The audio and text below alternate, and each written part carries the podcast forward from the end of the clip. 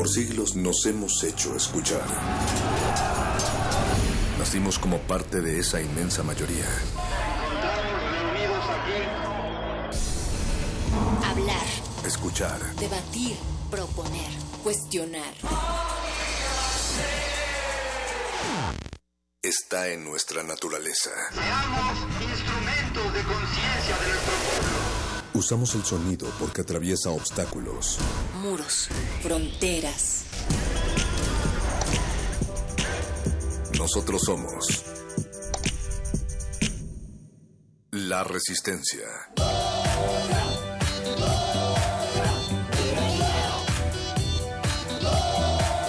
Resistencia modulada.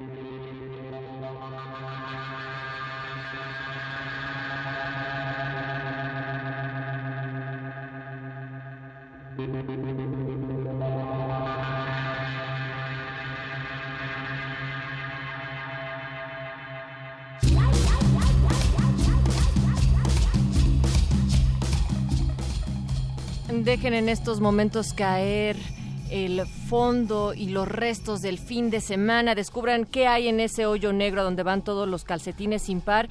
Y en nuestro caso de la resistencia, los plugs de estos audífonos que ahora les escuchan también porque estamos a través del 96.1 tantas razones para poder encontrarnos y estar hasta las 11 de la noche. Todos los hombres son dioses para su perro, por eso hay gente que ama más a su perro que a los hombres.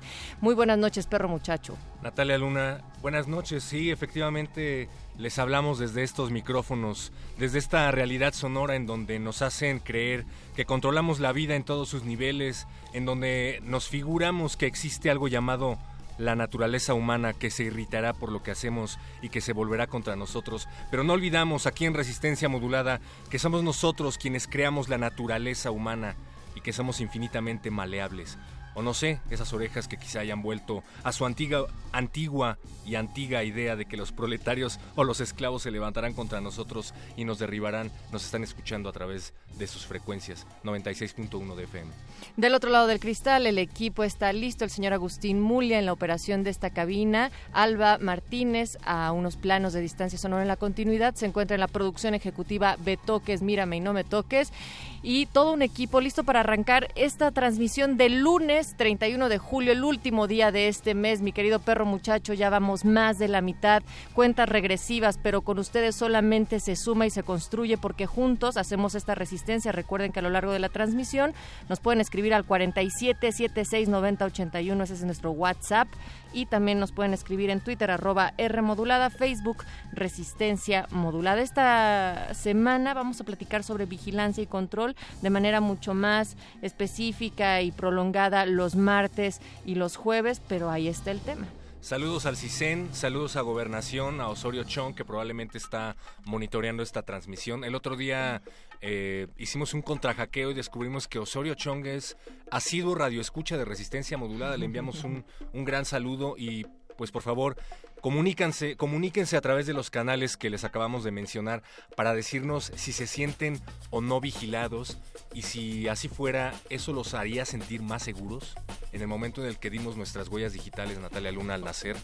o en qué momento, en qué momento se traspasa también ese sentido de seguridad. Ya, ya, lo escribían varios autores de los cuales también estaremos platicando en el tema semanal, pero por ejemplo Aldous Huxley era uno de los que planteaba a través de un mundo feliz eh, como estas situaciones ficticias de cómo sería si en el mundo todo fuese controlado y vigilado y las sociedades entonces funcionáramos de una manera tan incluso cronometrada. Y esto no está tan alejado ni en la ficción, sino que ahora vemos muchísimos casos de cómo esto está pasando, perro. Que además fue superado, ¿no? Yo creo que somos la pesadilla de Orwell. Tenía un profesor en la facultad que nos decía, esta realidad no puede ser llamada realidad orwelliana, porque claro. es peor que la realidad orwelliana. En el mundo de Orwell y de La gente es forzada a estar vigilada todo el tiempo y a dar sus datos. En cambio aquí nosotros...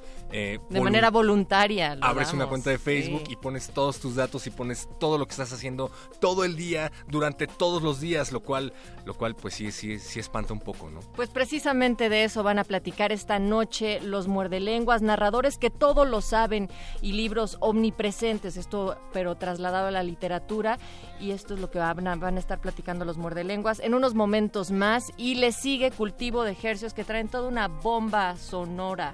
Traen a los norteños machoperos de Tex-Mex llamados los vikingos del norte directamente desde la hermana república de Chihuahua, así es que espérense un momento. Van a tardar aproximadamente una hora en desinfectarse Apache Raspi y Paco de Pablo. Redujeron el tiempo de desinfección sonora a la mitad porque ahora ya lo hacen juntos, uno le frota la espalda al otro, lo cual agradecerán en unos momentos más porque se tardan menos tiempo, así es que espérenlos. Y también es noche de Bugalú.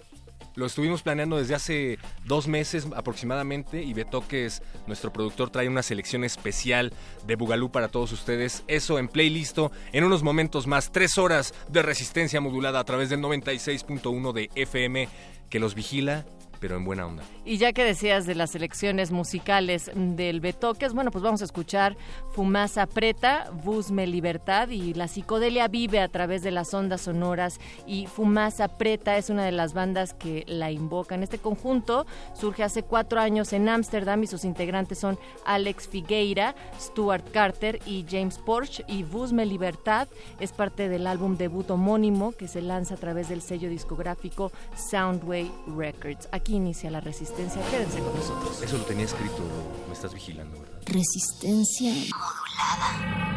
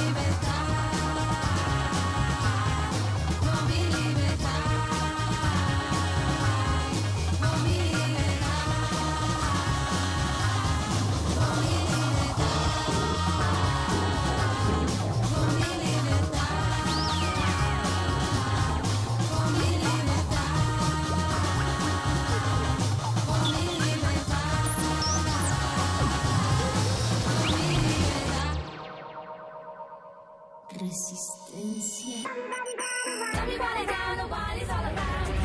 Una bodega en la ciudad de Córdoba. Sí encontraron pertenencias presuntamente del exgobernador Javier Duarte y su esposa Karime Macías. Se hallaron varias fotografías de gran tamaño de Duarte y Karime, en poses que recuerdan a los miembros de la realeza. Además, cientos de despensas en cajas, útiles escolares y docenas de sillas de ruedas que presumiblemente jamás fueron entregadas a beneficiarios de programas sociales. Una serie de diarios y libretas que presuntamente escribió la esposa de Duarte, Karime Macías. Hablan sobre temas personales, pero también hablan de la actividad política que ella hacía. Muchas notas relacionadas con los negocios ilícitos de la pareja que podrían llevar a su detención y las de sus cómplices.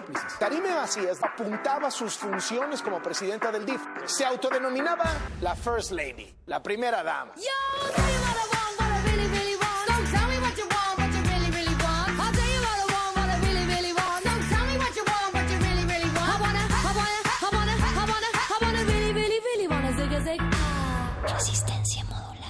El silencio no es una opción.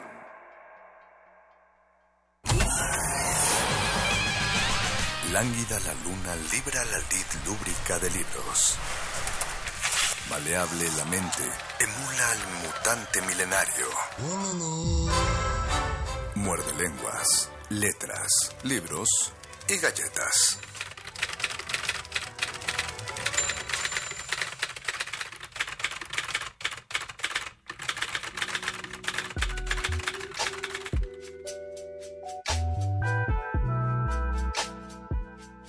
Muerde, muerde, muerde. Muerde lenguas. Muerde lenguas.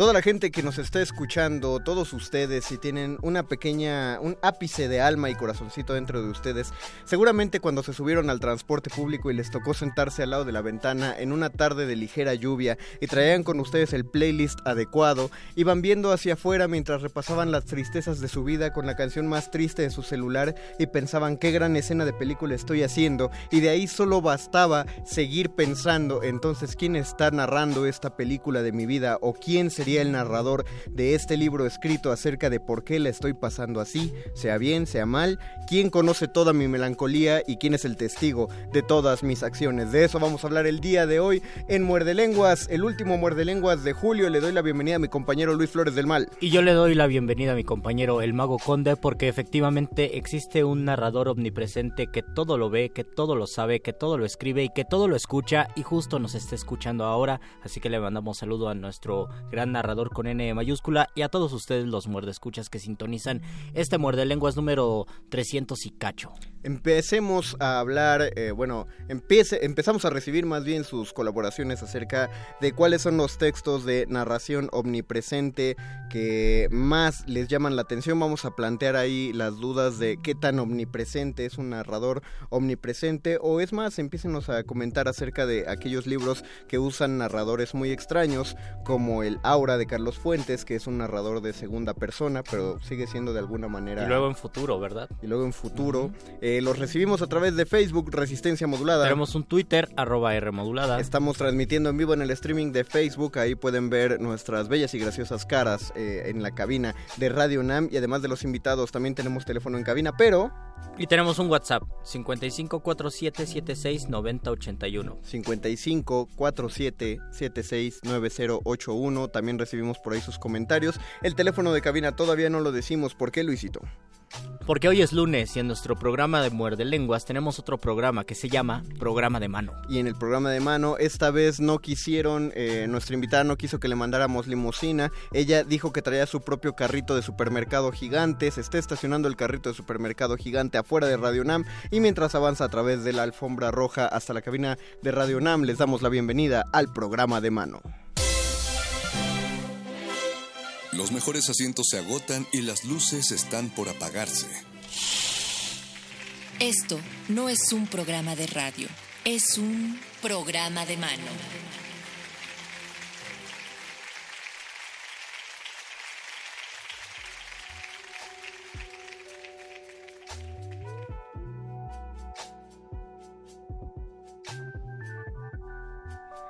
Y ya está con nosotros en la cabina de resistencia modulada en Radio Nam Bárbara Colio, a la cual le damos una calurosa bienvenida. Bienvenida, y un, Bárbara. Y un gran agradecimiento por haber venido aquí a esta noche. Pues yo les agradezco a ustedes que me hayan invitado. Está muy bien el ambiente aquí en cabina. Además empezaste a cuestionarte el problema de quién será tu narrador omnipresente y qué estará diciendo en este momento. Deja tú quién será, qué será lo que esté planeando, qué, qué estructura dramática estará utilizando para haberme traído aquí. Tú, eh, di- digamos, ah, solamente revisando los últimos siete días de tu vida, ¿en qué tono ese narrador ha narrado tu vida? ¿En, en qué género tipo de dramático? narrador es? ¿Estás absolutamente seguro que quieres saber los últimos siete días? No, no, no, solamente quizá en qué género dramático te ha metido tu narrador. Ah, no, yo sí, yo creo que vivo una eterna comedia. Oh, muy bien. De carácter. De cara- Sí, Centrado en ti. claro, por supuesto. Bueno, eso significa que tú eres un motor dentro de tu vida y entonces las acciones Bueno, es que uno, uno es protagonista, para su narrador presente, pues tienes que ser el protagonista. Si no, imagínate que fueras un este personaje secundario, un extra, un ensamble. Siempre, siempre me he sentido como un extra, como un arbolito 3 dentro de mi vida que se deja llevar. Pero bueno, eso se lo Pero dejaremos a la arbolito gente. 3 Un tiene arbolito su propio narrador, ha de ser el protagonista de algún bosque. Porque ha de ser terrible ser tan mal personaje que hasta tu mismo narrador omnipresente te ocupe de, Te de quite personaje de personaje te quite terciario. líneas, te, te quite papel. Te O te dejes solo en el colofón del libro, ¿no? Este libro se terminó de imprimir y se acabó. O, te- o- o fuera de luz. Tu, personaje está fuera de luz, en el, en el oscuro. Bárbara, tú nos vienes a hablar acerca de Instinto, esta puesta en escena que va a estar en el teatro. Es el Galeón, el Galeón del Centro Cultural del Bosque. ¿Qué nos dices acerca de Instinto? Ya está en el teatro Cierto, El desde, Galeón. desde el 20 de julio ya está. Así es, eh, tenemos, nos quedan solamente seis semanas de jueves a domingo eh, y nos ha ido muy bien, estamos súper contentos porque llevamos ocho funciones y desde la 1 hasta ayer domingo ha estado eh, lleno total. Ok, entonces eh, ni un alma cabe ya, hay que... Sí caben, ¿cómo no? Sí van a, sí van a caber a ver, por eso lo estamos invitando a que vayan, pero ha sido una muy padre respuesta la que ha tenido la obra con el público y, y yo estoy como muy am, eh, sorprendida en el sentido de que, eh, bueno, pues es un riesgo, es una obra que, que sí toma un riesgo desde que la escribí hasta que decidí producirla y, y dirigirla. Y... eh, y, y de- y encontrar que eh, de lo que va la obra encuentra un eco en la gente, que el público se puede identificar de inmediato con los personajes, que aunque no es una eh, historia convencional la que se cuenta ahí, parte de una cosa muy sencilla y a la vez se hace muy compleja, eh, la gente está reaccionando de una manera fantástica, no estoy súper contenta por ello. Entonces, eh, perdón Luisito, entonces surgió primero como texto dramático y después decidiste llevarlo a puesta en escena o cuando lo escribiste ya sabías tú que la ibas a, a- a montar directamente, surgió Bueno, como un proyecto. Bueno, yo soy dramaturga, escribo obras de teatro eh, y, y bueno, eh, empecé a escribir Instinto. Eh, cuando empiezo a escribirla es un proceso muy distinto a luego dirigirla. Eh, pero sin embargo, eh, yo sabía que esta obra al terminarla la iba a dirigir yo. O sea, de Ok. alguna manera, algunas eh, he colaborado con muchos directores mexicanos y del extranjero. Mis obras se han presentado en, en varios países, lo cual es, está padrísimo, me encanta ir a verlas. Pero hay obras que tú sabes que, que tú te las quieres aventar y, eh, y te las reservas. Y este fue el caso de Instinto. Y se necesita una distancia entre directora, bueno, tú como directora y tú como dramaturga, o, o, o sirve que tú lo hayas escrito y tienes la frescura de la escritura para poder llevarlo a cabo. Son procesos distintos, pero lo que viene cierto es de que pues conozco perfectamente a esos personajes, los conozco perfectamente quiénes son, dónde son, de dónde salieron, porque pues yo los inventé. Entonces eh, es padre lo de escribir la obra, luego distanciarte de ella un tiempo y luego retomarla como directora. Y entonces ya es una historia totalmente distinta. Es ya, ya cómo vas a, a poner eso, a darle vida y ponerlo en escena. ¿Cuál es la anécdota de Instinto? Mi instinto son eh, cuatro personas eh, muy distintas entre sí que esa noche eh, no pueden dormir. Llegan a su casa y no pueden dormir. Es una corredora de bolsa que ha tenido un día muy exitoso en su trabajo. eh, quiere celebrarlo y no tiene con quién hacerlo. Es una mesera que ha tenido una jornada totalmente extenuante ese día. Llega a su casa tan acelerada del trabajo que tampoco quiere dormir, además porque ha tenido pesadillas últimamente y no quiere dormir. Es un albañil de origen rarámuri, el cual ha salido de su casa y no quiere tomar el microbús donde van todos, sino simplemente irse corriendo a su casa. Eh, y está un fotógrafo corresponsal que esa noche también se empieza a plantear muchas eh, incógnitas que tiene en su vida, muchas cosas que no ha resuelto, no puede dormir. Y entonces estos cuatro personajes se van al único lugar que los puede acoger, que no los va a juzgar que los va a tener ahí a salvo, que es un gran supermercado que abre las 24 horas. Ok. Como todos lo hemos hecho alguna vez meternos sí eh, es, una buena manera de escape mientras más grande eh, mejor. Voy a contarlo muy rápido. Yo tenía un trabajo que eh, no era desagradable pero de pronto sí era un tanto frustrante. Daba clases en una construcción a albañiles y sí había cierto placer en huir a uno de esos pequeños supermercados de todo a un solo precio que estaba ya a la vuelta lo espantoso es que el supermercado también no era nada de súper. De hecho, no era nada de mercado, tenía muy pocas cositas. Y era un reflejo de lo, que, de lo mismo que se vivía dentro de la construcción. Mm. Entonces, sí, eh, puedo, puedo identificar de qué manera se usaba, no sé, como de escape o, o, de escenario para esta clase de historias. Y hablando del escenario, eh, ¿se refleja la estética de este lugar en la puesta en escena o qué esperamos visualmente para al ver la obra? Eh, el público cuando entra instinto al Teatro El Galeón, que hemos dispuesto absolutamente de todo el espacio del Teatro El Galeón ah, para esta puesta en escena, que es mucho. Sí, exactamente, que es mucho. Eh, y, que, y que podemos mover a capricho de la, de la obra, como hemos logrado hacerlo con esta producción. Entonces la gente entra eh, a este eh, enorme almacén de mayoreo, porque no es, no es un supermercado, eh, no quiero decir las marcas, pero son de estos almacenes donde todas las cosas están en cajas gigantes. Ah, sí. ¿Ya se ubican? Sí, sí, sí. Este, ok, es ahí. Eh, entonces, bueno, el público entra, las butacas tienen un precio, hay pallets, entonces la gente entra a sentarse al nivel mismo donde está la mercancía. Oh. Como si la mercancía observara este pasillo de este gran almacén. Ok, entonces ya de, ahí ya se vuelve interesante la transformación teatral, eh, principalmente para espectadores que no están acostumbrados al diseño de espacio escénico, que son a los que siempre invitamos a que se empiecen a, a meter al teatro. Eh, vamos a empezar a dar coordenadas, entonces están desde el 20 de julio. Hasta el 10 de septiembre, de jueves a domingo. El Teatro El Galeón está justo atrás del Auditorio Nacional. Atrás del Auditorio Nacional está el Centro Cultural del Bosque, que alberga seis teatros, y El Galeón es uno de ellos. Y ahí nuestra, nuestro diseño de imagen es un gran cartel amarillo. Ah, entonces sigan el cartel amarillo y llegarán a Instinto. Eh, todos los jueves, viernes, sábados y domingos hasta el 10 de septiembre. Los horarios son eh, los viernes a las 8 de la noche, sábados, no, jueves y viernes a las 8 de la noche, sábados 7 de la noche y domingos a las 6 de la tarde noche, nunca sabemos definir eso, pero ya saben, vayan eh, planeando cuáles de estos días ustedes quieren dedicarles a ir a ver Instinto, no se confíen, como siempre decimos, no se confíen que tienen hasta el 10 de septiembre, eh, recuerden que lo mejor es tomar las funciones que van en medio, es decir, en las que andamos. En las que andamos, justamente, y bueno, en la obra, es importante decirlo, actúan Arif Ovalle, Francesca Guillén, Tizoc Arroyo y Nailea Norrint. ¿Con ellos ya habías trabajado anteriormente? No, no, no, no, nunca. de hecho, bueno, al único que conocía era a Tizoc, habíamos hecho una cosa muy pequeñita hace unos tres años y los demás, no, no los, de hecho no los conocen siquiera personalmente. Es algo que que a mí me gusta mucho hacer el casting de, de mis obras. Eh, analizo a los actores, no tanto por conocerlos personalmente, sino por ver su trabajo y quizás oírlos hablar por ahí alguna vez.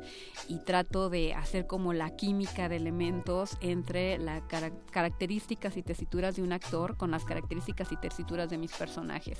Y las combinaciones me han salido bastante. A mí me queda todavía la duda, ¿cuál, ¿cómo es el tono de la obra? hay comedia es trágico. Sabes que, eh, sabes que eh, la gente realmente ríe bastante en la en la obra, pero no es la risa no es el efecto del chiste, jaja, Claro. eh, sino es el efecto de, de de que los personajes dicen cosas que ellos dicen también en momentos tan anodinos como cuando vas al súper. Entonces, esa identificación automática que hay del público con los Mm. personajes es lo que eh, los bota de, de la risa, ¿no? Yo ayer, en la función de ayer domingo, me senté en medio del teatro así, rodeada de gente para estar oyendo sus reacciones.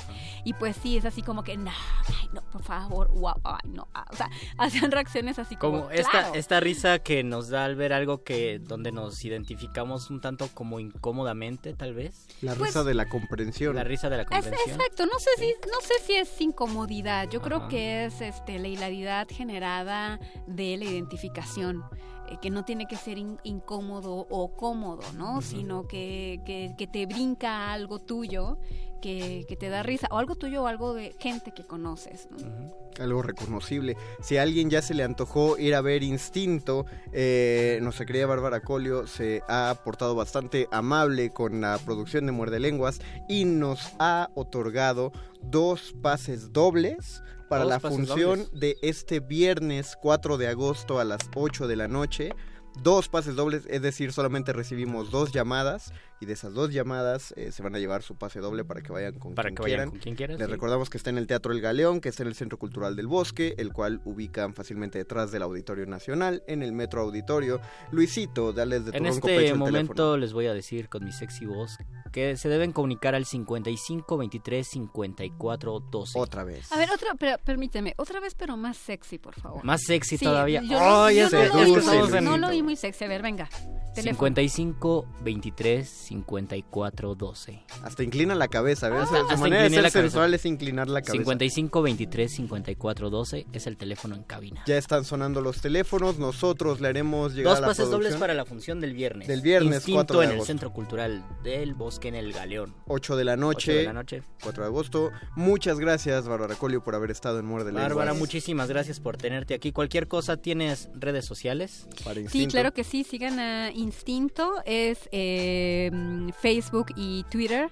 Instinto Teatro. Instinto Arroba Teatro. Instinto Teatro para bueno. Twitter y para Facebook. Pónganse pendientes porque ahí tenemos novedades de la obra, backstage, promociones y demás. Perfecto. Buscaremos que las redes sociales de Resistencia Modulada nos ayuden a compartir estos espacios. Reagradecemos a Colio haber estado con nosotros. Mientras ustedes siguen anotando los datos para ir a ver el resto de la temporada de Instinto, los vamos a dejar con una canción. ¿Qué va a sonar? ¿Qué va a sonar ahorita? Les diré cuál es cuando regresemos de ella.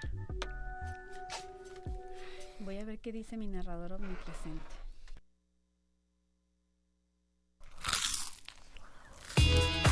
Muerde. Muerde lenguas.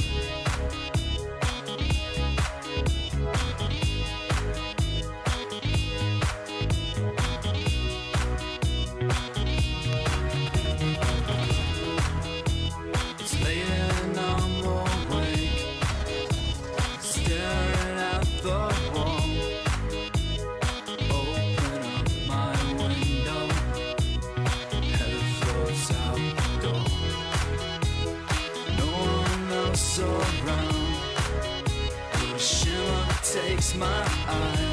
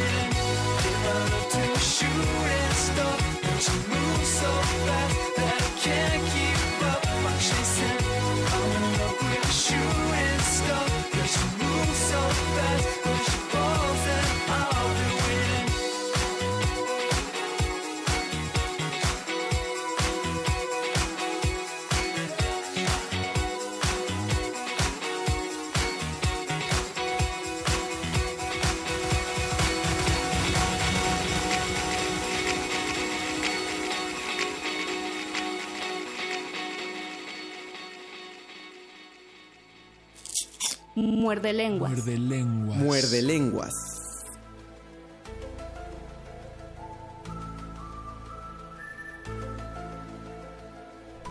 Un mundo nos vigila. Esto fue Shooting Stars de Back. ¿Qué?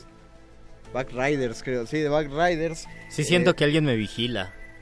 El- Pero no sé si sean extraterrestres o fantasmas. No, hay, hay un mundo que te vigila porque un- es un fenómeno que se está explorando eh, en la actualidad. Lo mejor que pudieron hacer cualquier sistema de vigilancia fue darle una cámara a todos los habitantes de, de cualquier ciudad. No necesitas tú instalar cámaras en las esquinas porque en el momento en el que está ocurriendo algo que la gente considera inoportuno o que la gente considera no correcto, Enseguida lo grabas. Alguien va a estarlo grabando, alguien lo va a estar subi- subiendo a las redes sociales y como puede ser muy bueno, eh, como fue el caso de esta chica que Interjet le quiso hacer una mala jugada y entonces ella puede eh, expresarlo ante el mundo esta mala jugada, como también puede ser muy malo, como a ese maestro de fue de ciencias políticas, ¿no? Que lo lo acusaron de, de sexista en redes sociales, pero habían subido un video incompleto, entonces Oh. no procedía ahí la denuncia. Estamos hablando... O puede bien- ser para denunciar a todo un sistema retrógrada que No. donde el maestro se cree la gran cosa. Dilo bien, si vas a citar a aquella filósofa del... es que no recuerdo cómo dice, pero es el estúpido sistema retrógrada donde el maestro se cree la gran shit. verga y y ya. Ahora, le dijimos dos groserías al mismo tiempo, Sí. de manera que mutuamente nos censuramos. Nos censuramos, padre. estuvo bien y además porque nuestro narrador omnipresente Así lo quiso. así lo quiso. No, estamos preguntando acerca de sus narradores omnipresentes dentro de la literatura. Eduardo Nájera, nuestro querido. Saludos, Lalo. Dice que nos quiere mucho, hashtag nos quiere mucho. Dice que para él el narrador omnipresente el tro- en Trópico de Capricornio de Henry Miller. Sí es Miller, ¿verdad? Henry Miller. Este, me gusta porque el narrador es juez, jurado y verdugo, pero a la vez víctima. Ahí yo preguntaría si sí cuenta como narrador omnipresente. Te pregunto a ti, Luis, y le pregunto a nuestro amigo Lalo Nájera, porque hasta donde yo recuerdo, Trópico de, de Capricornio está narrado por el mismo personaje. Entonces, sí narra todo lo que pasa, pero narra todo lo que le pasa. Entonces, La cuestión es que puede ser un narrador omnipresente que también se incluya en el libro. Pero Pocas no- veces ocurre, pero sí. pero no se incluye, o sea, es el, Ah, no. es, es el personaje. Yo estaba Es en pensando, yo estaba pensando en otro libro maravilloso del cubano Reinaldo Arenas que se llama Un mundo alucinante. Búsquenlo, es un libro que escribió como a sus 24 años, es una novela fascinante que habla sobre la vida de mm, Fray Bartolomé. Ajá. No, esperen, en, en un momento se los Me digo dio- porque si no se me... me dio miedo que se me dio- trabara, yo me creí dio que ya miedito, el sí. Estaba Pero el primer capítulo está narrado en primera persona, el segundo capítulo en segunda persona y el tercer capítulo en tercera persona y es la misma narración, solamente que conforme van avanzando las páginas en el siguiente capítulo ya cuando cambia de narrador aumenta una que otra cosa. Por lo menos los tres primeros capítulos están así, es un ejercicio interesante, aunque también se dice que estos ejercicios son de escritores, y eso lo dice un narrador, Rubén Fonseca, son de escritores mediocres. Cuando uno intenta cambiar de la tercera a la segunda y luego meter otras voces, significa que te, te clavas tanto en lo que quieres narrar que no sabes realmente qué narrar o cuál es tu estilo. Yo creo que estoy, eh, estoy de acuerdo y en general en el momento de concebir cualquier cosa que se escribe, si te estás concentrando más en la estructura y en la técnica, estás dejando de lado muchas cosas necesarias para el libro. El narrador no escoges el narrador y luego te avientas la historia. De hecho, ni siquiera escoges el narrador. El narrador es una cosa natural que sale porque así te lo demanda la historia. Fray Servando Teresa de Mier. Se me fue el nombre, lo, como, lo Ah. confundí con el Fray Bartolomé de, la- de las Casas. Búsquenlo ese libro de Fray Servando Teresa de Mier. Ok, pero entonces vamos a empezar por definir qué es un narrador omnipresente. Me El- parece bien. El nombre lo ovni dice. no con M, sino con... No, más bien con M, no con B. No, es, ovni. Omnipresente, no es Porque omnipresente tal vez los teóricos de los antiguos extraterrestres que yo veo con entusiasmo piensan que Dios es un narrador omnipresente porque nos vigila en su presencia de los ovnis. Eso A- es verdad. a ti te Eso gusta- es verdad por lo menos en, en la serie. ¿A ti te gusta la idea de que fuimos visitados por una civilización alienígena en Por los supuesto, albores sí, de nuestra encanta, civilización y fue aquello lo que nos hizo inteligentes? Lo que nos hizo inteligentes. La teoría del Prometeo, pues. Por supuesto. A mí me gusta mucho esa teoría. No, no tengas miedo, a mí también me gusta la Ah. teoría. Ah, pues Es somos que, dos. genera- es que lo dices así como de, ya sé que me vas a decir que, que, no. ajá, porque lo- me lo preguntas como, ¿a poco a ti te gusta eso? Sí, no, sí me no, gusta. está, está padre porque ves los documentales. Sí, Eh, yo lo- también. los veo y, además me encanta esa serie porque siempre dicen, los teóricos de los antiguos astronautas dicen que sí, me siempre dicen resulta, que sí en todo. me resulta interesante también esa teoría. Eh, ovni, ¿cuál, cuál sería la, la etimología? Ovni es todo. es todo, ajá. Omnipresente, está en todos lados, el narrador omnipresente ve todo, conoce todo y es ahí donde entra el gran, eh, el gran problema.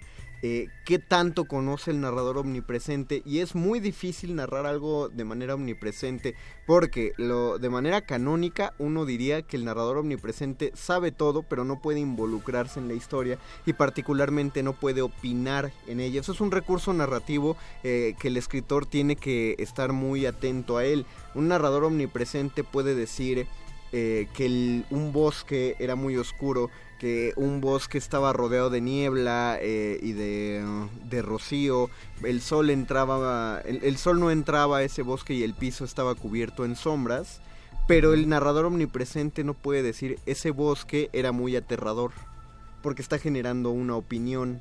¿no? Eh, y, es, y es de hecho un recurso narrativo que ayuda al escritor a, a depurar la técnica. No le escribas al lector lo que tiene que sentir. Escribe más bien de manera que manipules eh, sus sentimientos Pero para habría que, que, él preguntarnos lo que en qué que momento existen estos parámetros y estos criterios de narrador omnipresente, porque tal vez en el siglo de oro, en los siglos de oro o en la Edad Media o en la época grecolatina, podía existir un narrador omnipresente que no se estuviera, pre- ah, bueno, un escritor que tuviera un narrador omnipresente que no se estuviera planteando estos criterios, sino que simplemente escribiera y dijera, ah, pues era un bosque cálido y que no le importara. No es que como narrador omnipresente no puedo, pero que sí tuviera la idea que estuviera siendo un narrador omnipresente aunque no tuviera esos criterios. Pues es que eh, eh, recordemos, no surgió primero la técnica, no surgió Eso primero sí. la teoría y luego se empezó a ejecutar, sino que la teoría se basa en lo que se vio que se hizo. O sea, primero existió el narrador omnipresente y luego le pusieron nombre. Y de ahí encontraron cuáles eran como los, las pautas a seguir de este narrador. Pero aún así el que escriba en una voz omnipresente tiene que saber primero qué tanto sabe porque es omnipresente, no omnisapiente, eh, eso tiene que quedar claro. ¿Qué tanto sabe de todos los lugares en los que está? Y segundo, ¿qué tanto va a decir al respecto de ello? ¿No? Porque el narrador omnipresente puede estar hablando de tu personaje principal que está sentado en la tranquilidad de su, de su sillón, del sillón de su sala, pero hay unos asesinos que lo quieren emboscar, ¿no? Por afuera. Entonces el narrador habla de los asesinos para generar eh, esta tensión y a la vez habla del personaje principal que no sabe que ahí están o se guarda esa información y empieza a crearle duda al personaje para que el lector también eh, se genere este misterio él poco a poco. O sea, es difícil de, de manejar. Y no también existe y también existe otro rasgo en la narrativa, pero en general en la literatura o en la creación artística y es el hecho de que digan que los narradores de repente no se vuelven el, el escritor ya no es el pequeño dios, no es la persona que puede plantearlo todo, sino que el, un buen libro, y eso lo dice un escritor portugués que es genial, Antonio Lobo Antunes, dice un gran libro tiene sus propias reglas y sus personajes te van dictando cómo quieren ser escritos. Yo cuando, él dice, yo cuando escribo me olvido de qué es lo que quiero que hagan mis personajes porque mis personajes mismos van cobrando ese sentido y me van diciendo qué es lo que quieren hacer. El, yo creo que la idea es que cuando eres un narrador omnipresente necesitas ejercer un montonal de mañas, de, de recursos y de estrategias para poder convencerte y para poder transmitir, para que tú mismo te sorprendas en- de lo que estás escribiendo. Yo, yo pienso que tiene que ser así. Creo que uno de los mejores narradores omnipresentes a los que uno se puede enfrentar. No se los voy a decir ahorita porque vamos a ir a una rola. Ah. vamos a, a poner que vamos a escuchar. Bueno, también les voy a decir la rola ahorita que regresemos. Están todas desacomodadas. No te preocupes, Beto, que ese es el nuevo formato de radio, ¿ves? Es el, el narrador Esto hace seis meses lo habíamos hablado y Llega dijimos, oye, ¿qué te parece si decimos después? Sí, y y así lo planeamos. Ya si no funciona, te prometemos que para el miércoles ya decimos el nombre de la rola antes. Regresamos, están escuchando Muerde Lenguas, narradores omnipresentes. Literatura y galletas y todo lo demás.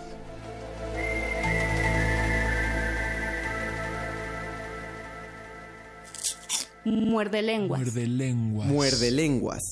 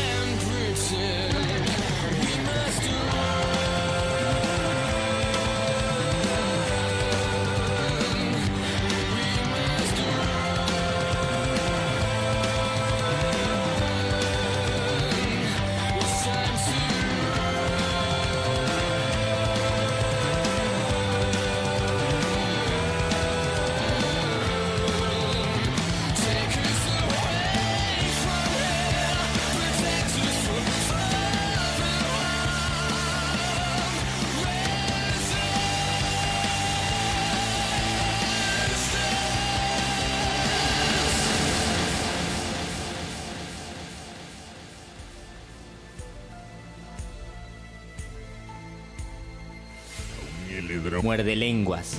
Muerde lenguas.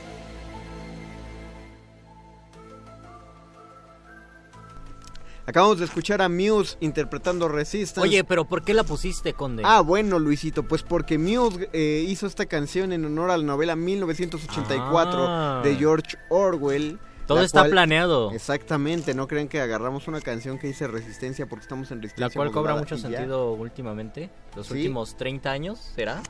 Bueno, 32 años. no, no salió, sí se tardó un poquito la visión de, de Orwell. Yo creo más bien nos parecemos más un mundo a- planteado al estilo Aldous Huxley, porque Orwell sí planteaba una cara inmensa en una televisión, o sea, una vigilancia más explícita y Huxley hablaba de una especie de dictadura mucho más por abajito del agua. Pero no estaban lejos de lo que ocurre actualmente. No, no, no. Y todos somos todos somos partícipes, además que todos alimentamos eso, alimentamos las cámaras y alimentamos el deseo de que todo tiene que ser transmitido y registrado. Y que to- y en todo momento tienen que saber dónde estamos, qué estamos comiendo, dónde vivimos, a dónde fuimos. Y esto afecta directamente a la literatura. Se dice que parte del problema de hay un impés, un detenimiento en la creación, bueno, en, en aportar algo nuevo a la literatura ocurre porque todo es tan urgente y todo tiene que salir de forma tan inmediata que los escritores ya no se plantean la posibilidad de descansar, detenerse y decir, a ver, si es lo que quiero escribir, voy a hacer un proyecto de aquí a 20 años. Todo tiene que ser inmediato y un proyecto tiene que surgir en un año tienes que publicar al año siguiente y esta cuestión de la inmediatez quizás esté afectando mucho nuestra sensibilidad y nuestra percepción. Ah, yo creo que más bien es, es por ejemplo, los amigos que todos tenemos en Facebook, amigos escritores que se la pasan eh, publicando lo que ahora van a escribir. Yo lo hacía hace 6, 7 años, yo me la pasaba publicando lo que en ese momento estaba escribiendo y ahorita ya que lo veo gracias a los recuerdos de Facebook me doy cuenta de lo molesto que Sí, era. sí, sí, sí. Entonces, pues ya no lo hago y es bueno tener algo de perspectiva. Entonces, por eso no les digo que no lo hagan, porque en 4 o 5 Uno, años... ajá, uno toca se fondo, van a dar uno se da cuenta en el momento indicado. Vamos a hablarle a nuestro propio narrador omnipresente de la radio. Al doctor que todo lo sabe, todo lo ve y todo lo escucha. Está en todos lados y en todas las frecuencias, pero solo suena a través de esta. Con ustedes, damas y caballeros, el doctor Arqueles. Cuando la primer duda del hombre surgió, el universo respondió con el conocimiento en forma de persona. Una persona con suéter.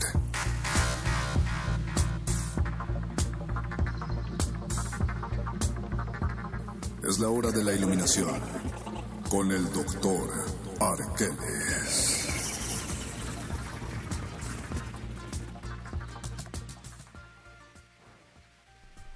Y regresamos a Muerde Lenguas a la última sección, la más querida de todos, la hora de la iluminación con el doctor Arqueles. Doctor Arqueles, qué gusto tenerlo aquí. Le damos la bienvenida, Doc, que esté aquí ya. El placer noche. es mío, muchachos, el placer es mío. El placer es de todos nosotros que ya lo estamos escuchando, querido Doc. Eh, fíjese qué redundante iba a ser mi pregunta. ¿Sabe usted de qué estamos hablando? Efectivamente, Mario Conde, sí lo sé. Sí lo sé. La omnipresencia es una cualidad otorgada solamente a las divinidades, Doc.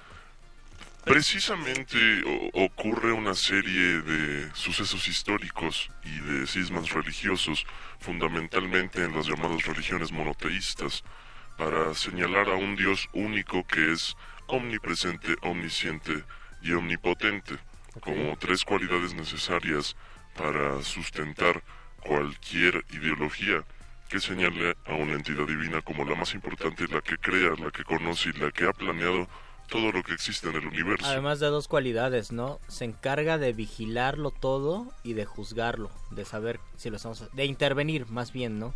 Cuando lo vigila y si algo no está bien, interviene. Curiosamente de ahí surge, mi querido Luis, un fenómeno llamado la paradoja de Epicuro, eh, que gira en torno a la maldad, la existencia de la maldad y su relación con este Dios omnipresente y omnipotente. ¿Por qué si Dios es omnipotente? Porque si Dios lo puede todo, creó el mal.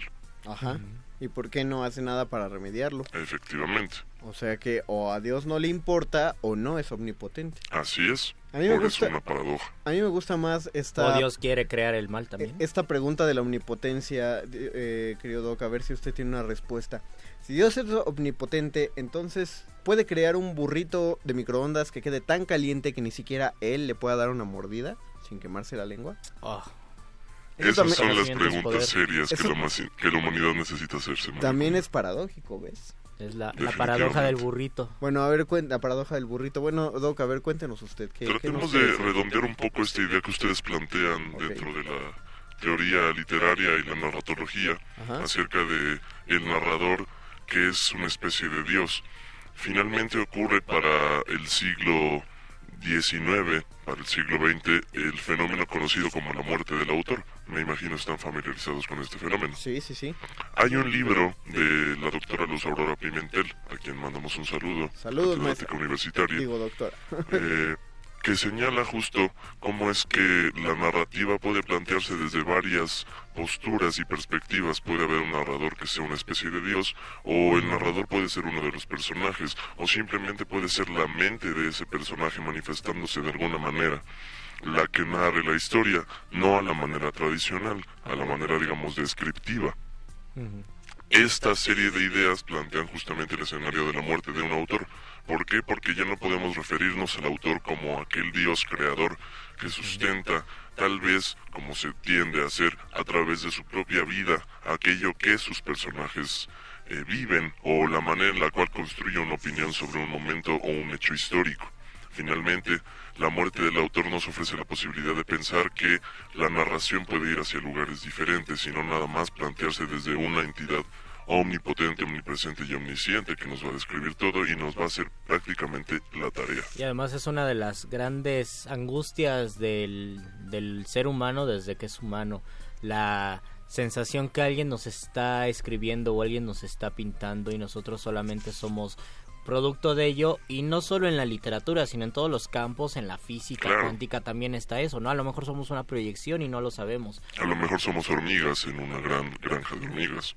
Eh, un, co- o como en Hombres de Negro, vivimos en una galaxia que está de, contenida en una canica en el cuello de un gatito. También podría ser. cuyo dueño es hipster Los griegos, los griegos planteaban bien esta idea de una historia escrita con las moiras. eh, Efectivamente. que son las que tejían el hilo de la vida. Uno, una lo sacaba de la de la bola de lana de, de hilos de la vida, pues otra lo medía para ver qué tanto eh, vivías y otra lo cortaba, era el momento de la muerte de cada quien. Es Efectivamente. una manera de explicar, ¿no? y de plantear la el destino como una posibilidad definitiva y que no puede cambiar. Es negar el libre albedrío del hombre. algo ya escrito y la predeterminación eh, me parece que no es algo de los griegos aunque pareciera que es de ellos no Eh, ellos concebían el destino de una manera muy distinta a lo que creemos es curioso los fundadores de la, la cuna de la civilización occidental tienen una concepción del destino muy oriental pero de eso Hablaremos luego, Mario Conde. hablemos de eso el miércoles Me mi querido Doc. Y también sobre el panóptico hablaremos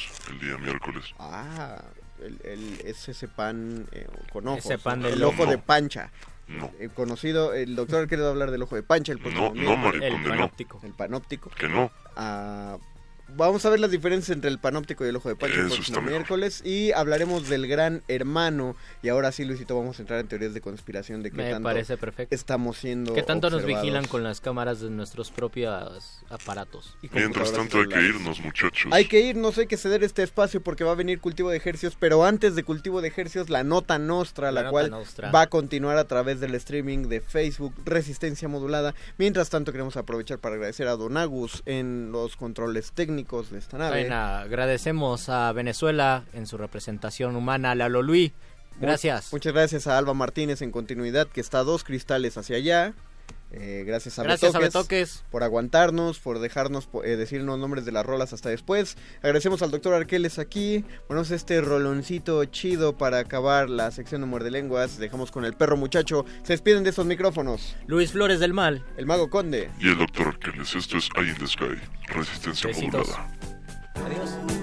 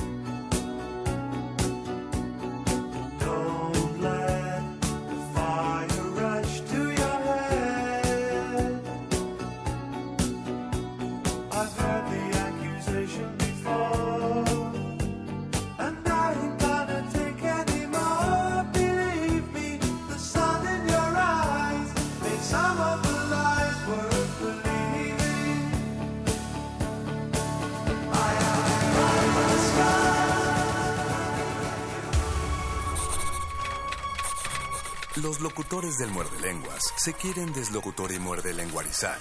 El que los deslocutor y muerde lenguarice, buen deslocutor y muerde lenguarizador será.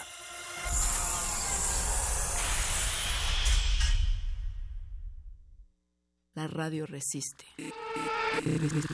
Resistencia modulada.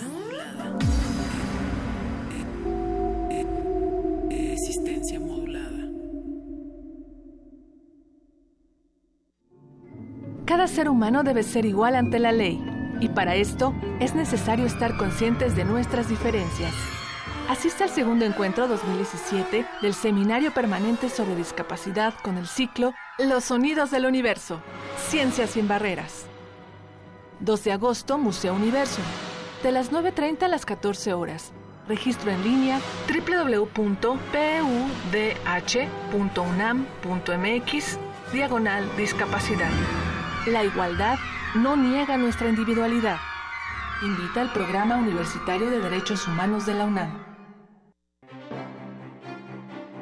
Una inmersión a los espacios arquitectónicos emblemáticos del país es lo que ofrece la muestra Cándida Hofer en México, conformada por una selección de 38 fotografías con imágenes del Teatro de Gollado, el Hospicio Cabañas de Guadalajara, el Teatro Juárez de Guanajuato, el Palacio de Bellas Artes, la Biblioteca Vasconcelos, la Catedral Metropolitana. Cándida Hofer en México se puede visitar en el antiguo Colegio de San Ildefonso, centro histórico de la Ciudad de México.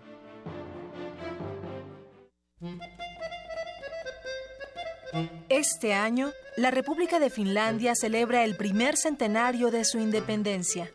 Para conmemorarlo, Radio UNAM presenta Finlandia, 100 años, 100 músicas.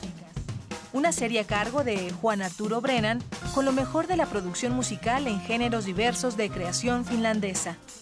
Las transmisiones comienzan el 1 de agosto a las 10 de la mañana. Todos los martes y viernes en el mismo horario. 96.1 de FM. Radio UNAM. Experiencia sonora. Resistencia modulada. Interrumpimos lo que sea que esté haciendo para traerle este corte informativo.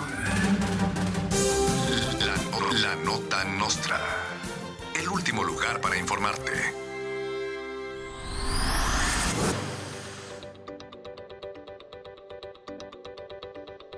La PGR sube una foto de Duarte sin el rostro pixeleado y descubren que en realidad es Alex Huerta del Valle. Ordenarán su liberación inmediata y enviarán una remuneración a la familia de al menos 35 mil millones de pesos y unos dólares por las molestias. Los recursos serán obtenidos del presupuesto federal del estado de Veracruz. Alex Huerta del Valle omitió declaraciones ante la prensa, pero en su rostro se reflejaba la prudencia, la paciencia y el dominio de ciencia según conveniencia. El gobierno del Estado de México declaró que será ilegal cargar a personas para ayudarlas a cruzar charcos en Ecatepec sin un permiso especial, luego de que un grupo de jóvenes se viralizara en redes mientras ofrecían servicios de cruzar charcos cargando a gente a sus espaldas por 5 pesos en un paradero de camiones, el gobierno mexiquense declaró que a partir de ahora el servicio se privatizará y se incrementará la tarifa.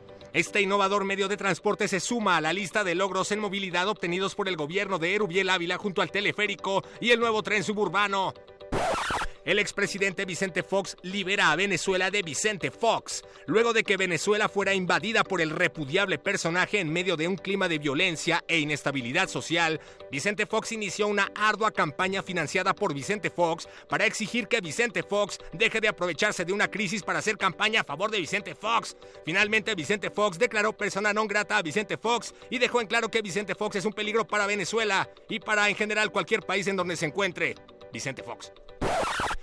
El jefe de gobierno de la Ciudad de México, Miguel Ángel Mancera, declaró que aprovechará las fallas de la línea 1 del metro para grabar su nuevo videoclip de hip hop.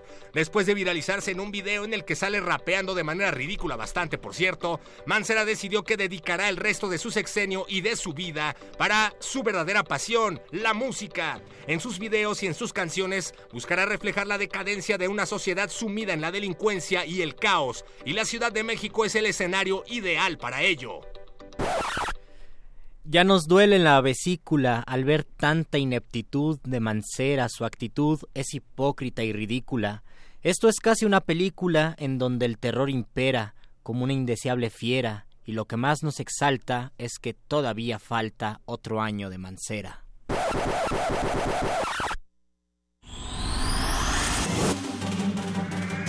Estas fueron las últimas noticias que debiste recibir.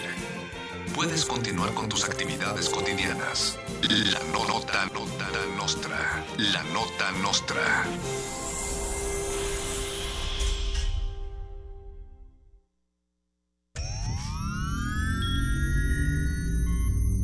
Hemos visto historias que definen la identidad de una época. Sentimos los trailers, la fila de las palomitas, los créditos y el número de los asientos. Nos gusta el cine. Todo el cine. Y queremos platicar, debatir y discutir sobre él. De Retinas. Un horizonte sonoro para vivir el cine. Martes, 21 horas. Por el 96.1 de FM. Radio UNAM.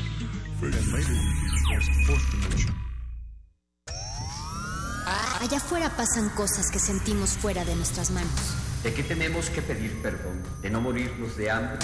Creemos que solo pertenecen a los políticos. Hemos sido tolerantes hasta exceso de Pero en ese mundo, controlado por una minoría, los de la mayoría tomamos las decisiones. Esto es un fanzine sobre la agenda pública y tus derechos en ella, a ritmo de cumbia y salvaje pop pop. El modernísimo. Todo es política. Miércoles, 21 horas. Por el 96.1 de FM, Radio UNAM.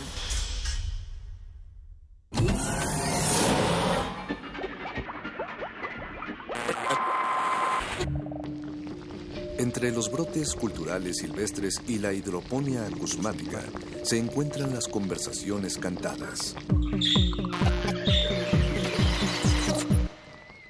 Estudiamos el milagro de la música libre en el aire. Cultivo de hercios. Frescura en la flora musical.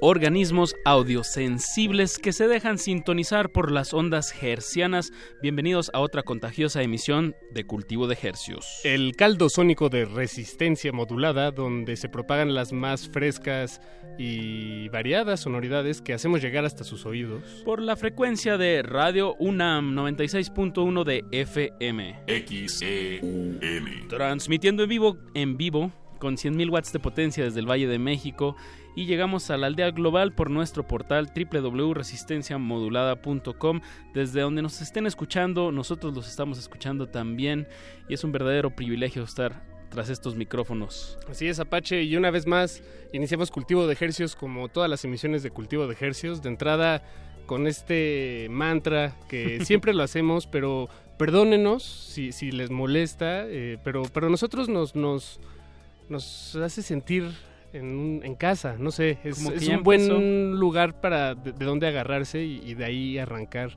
una emisión aquí en, en Resistencia Modulada. Y no siempre es igual, Paquito. Todas las noches tiene un, un aderezo, una pimientita de más, una salecita de más, porque como bien dijiste, esto es un caldo sónico. En este espacio les tratamos de... Pues les, les damos una oferta, compartimos una oferta, sí, sí, sí. y Todo. celebramos. Es una celebración al aire, Paquito, de la música y de la gente que lo genera. Eh, pues traemos artistas, pues casi siempre que, que tocan aquí en la Ciudad de México o que acaban de lanzar algo y que pues De traen una propuesta sí. nueva y fresca.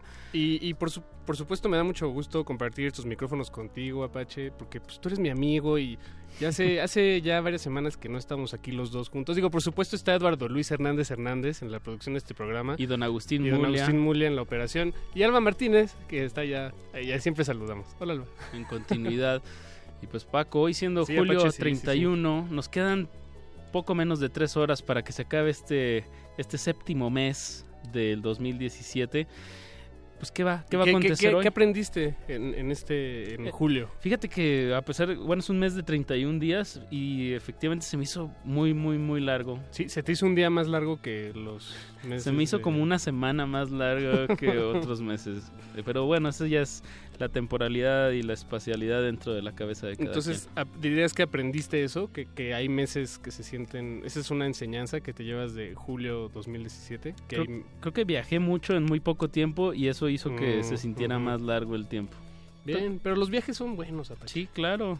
Como el que Sobre los todo los estamos- musicales.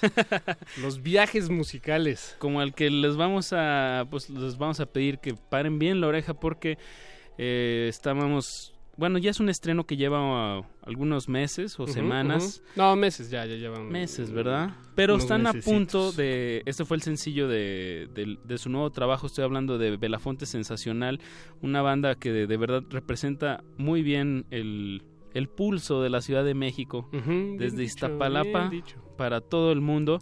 Eh, es una banda que la próxima semana vamos a tener aquí en, en cabina porque presentan su nuevo material Destroy. Y esto que vamos a poner es el, el sencillo que sacaron, que por cierto a mí me encanta. Y pues Paquito, ¿para qué ¿Para nos mareamos tanto a la audiencia con nuestras voces? Sí, mejor escuchemos lo, lo que son los ecos de lo que fue el rock urbano, tal vez, resonando y rebotando en la modernidad. Exacto. Así, así suena y se llama Belafonte Sensacional. El tema se llama Hay hormigas en el baño, John. Y se los compartimos y volvemos con invitados, charlas y más música. Mucha música nueva. Esto es... Cultivo de ejercios.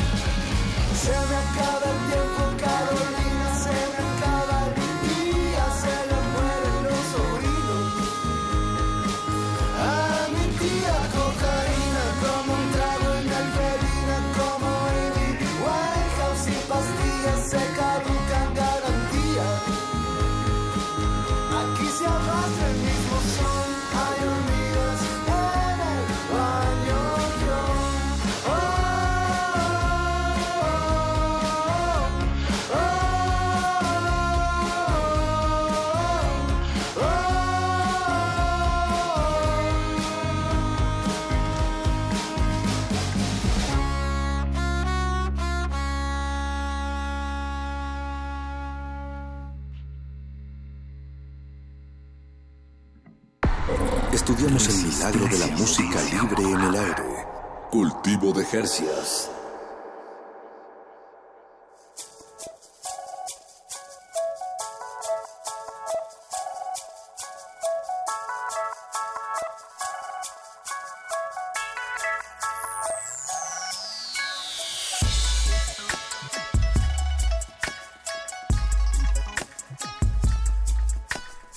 Acaban ustedes de escuchar Hay hormigas en el baño John del artista Belafonte Sensacional, una muy muy buena propuesta aquí de la Ciudad de México que está por estrenar material y esto es algo de lo que está sonando para este nuevo material, para este 2017. Además Y- cantan de, de- de cosas con las que muchos podemos relacionarnos, ¿no? ¿no? No sé tú, Apache, pero yo sí tengo hormigas en el baño. De verdad, de verdad, de verdad. Pues es que donde dejes una migajita, Paco, se cuelan. Bueno, y también en la cocina, sí. Es que son luego muy chiquitas y se meten en todas partes.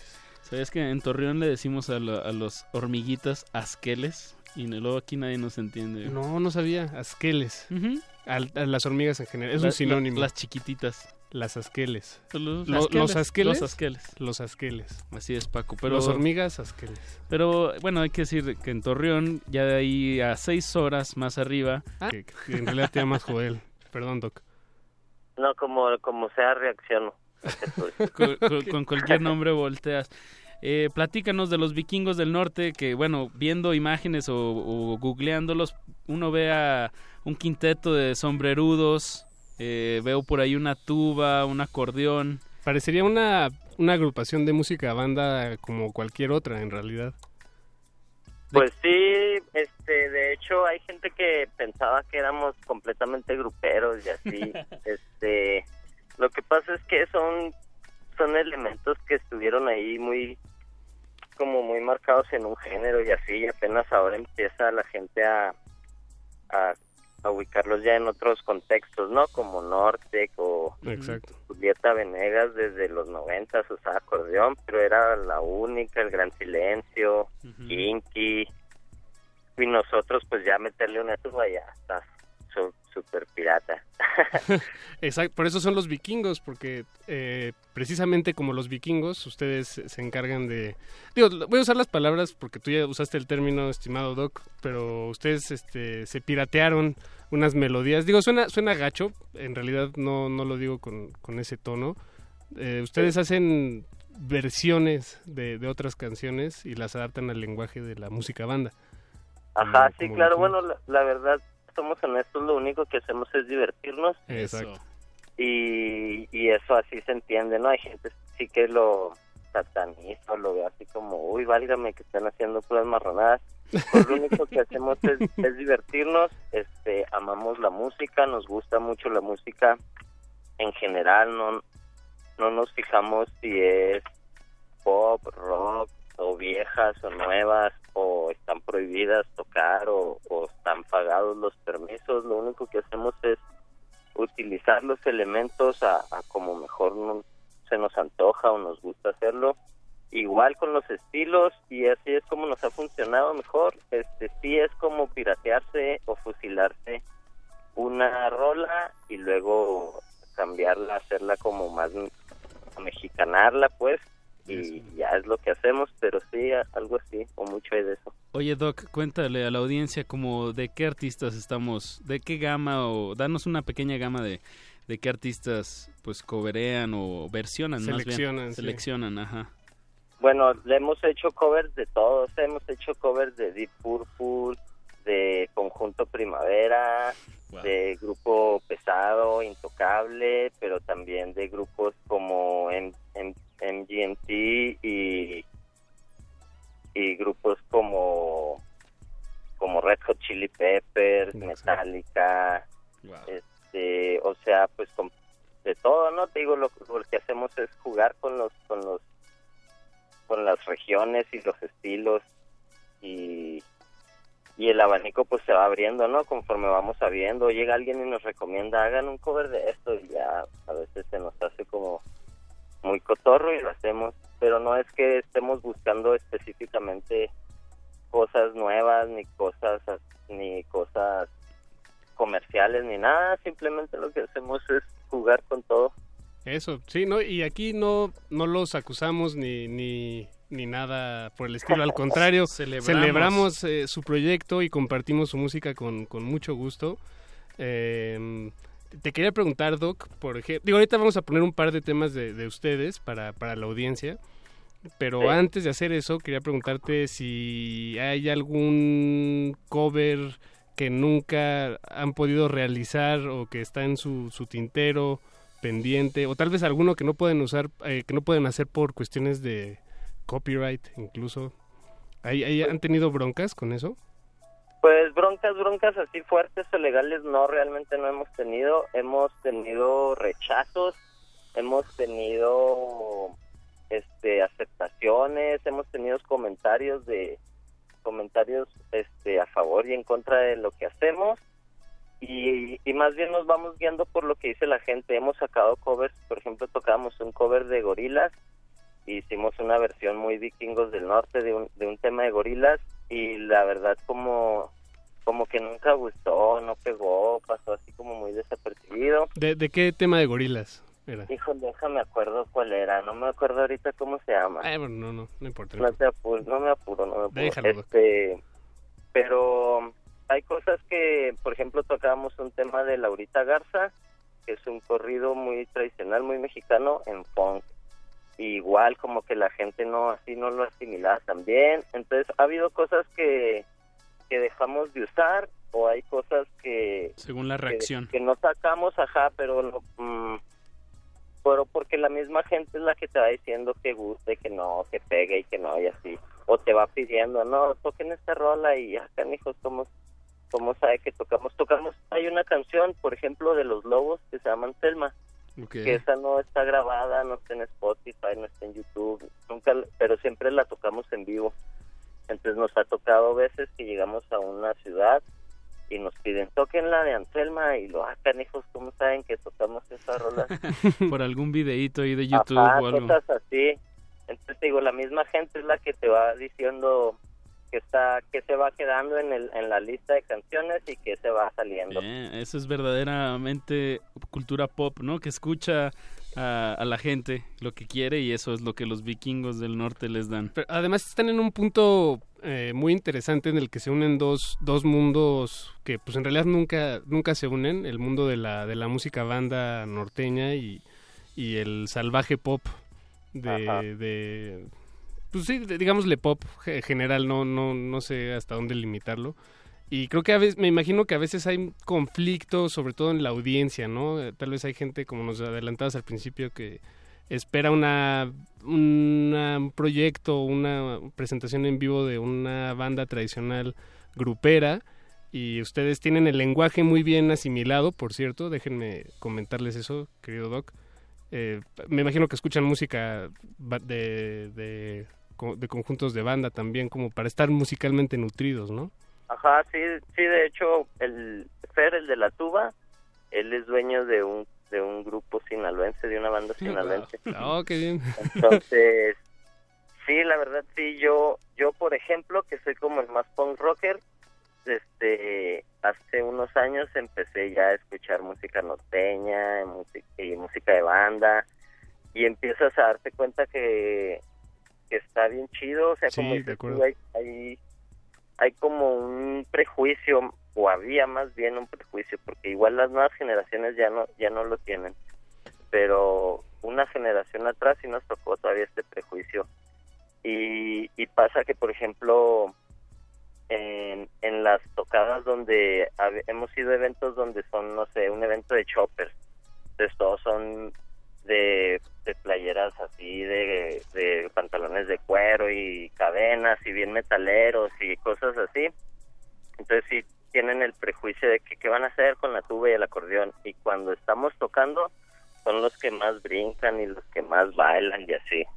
O, o igual con gente así medio fresa que la ves medio apretadona y nada que bailan quebradita y bailan cumbias y toda esta onda, ¿no? Bien, pues qué, qué bueno que ya nuestra generación, eh, pues sí, como dices, ¿no? Hemos, se ha ido ro- rompiendo este, este estereotipo como de la música folclórica como, como de, de corriente o no sé cómo, cómo decirlo, Ajá. ¿no? Ajá, como, Pues, como si fuera verdad, algo... no es, malo, es- ¿no? Ajá, no es por nada, obviamente sí hay cosas, no sé, como yo encuentro a veces en esos géneros unas letras muy misóginas. Sí, o- o ese, unas- ese es el gran problema, exacto. Ajá, Sí, o sea, sí, tiene, sí. tiene cosas que, que argumentarle, pero criticarle, claro. igual igual que el rock, ¿no? Cuando dicen que es música para idiotas y así, pues tiene cosas así muy, ah, ¿qué está pasando? Este, pero igual tienen cosas muy buenas, entonces Claro. lo que hacemos fue, como dices tú, romper ya la barrera y la línea y empezar a usar la- los, los mejores de ambos o, o a veces los peores, ¿no? Porque incluso las letras las letras de vikingos es como una sátira a toda esta cultura del, sí, de acuerdo. del, del popular mexicano y, y entonces lo que quisimos hacer fue como vernos también así muy naquitos, corrientes y así, pero Con en sentido del humor, ¿no? Ajá, sátira, humor. como dices. Entonces, por ejemplo, otros otros otras tribus urbanas lo tomaron con con gracia, así no lo ven ya tan malo y empiezan a entender toda esta onda del, del popular mexicano y el folclore sin sin sin ser sin prejuicios, pues. Yo creo que ahí sirve mucho el sentido del humor, como por ejemplo una de las canciones que vamos a escuchar de ustedes, Docs, eh, se llama Sergio el Bronceador. Y, el bronceador. y Pick Up Folks, vámonos con eso. Muy bien, pues Docs, tenemos que cortar esta llamada hasta tu natal Chihuahua. Un saludo acá desde del Valle de México. Órale, un saludo a todos ahí, que son muchos y están a veces muy apretados. A diferencia de Chihuahua. Como hormigas. Eh, pues Pero cuando se tengan goza, se goza. eso, cuando tengan presentaciones o material, aquí estamos. Muchas gracias, Muchas Docs, por gracias. tomarnos la llamada. Y pues escuchemos Pick Up Folks y Sergio, el bronceador de los vikingos del norte. Y continuamos ahorita aquí en, en presencia, aquí en cabina con lo que era tradición, un músico de Ensenada que ahorita también nos va a compartir su música. No le cambie, esto es cultivo de ejercios. Cultivo de hercios.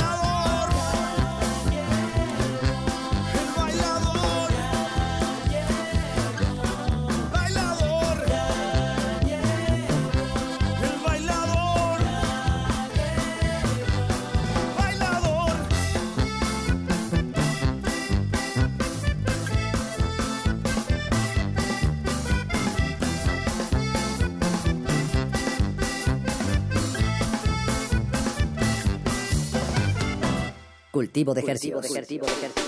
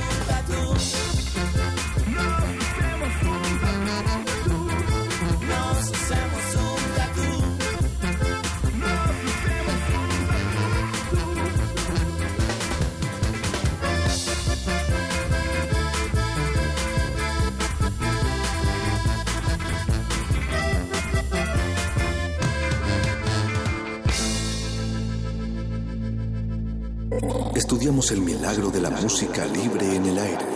Cultivo de Jercias.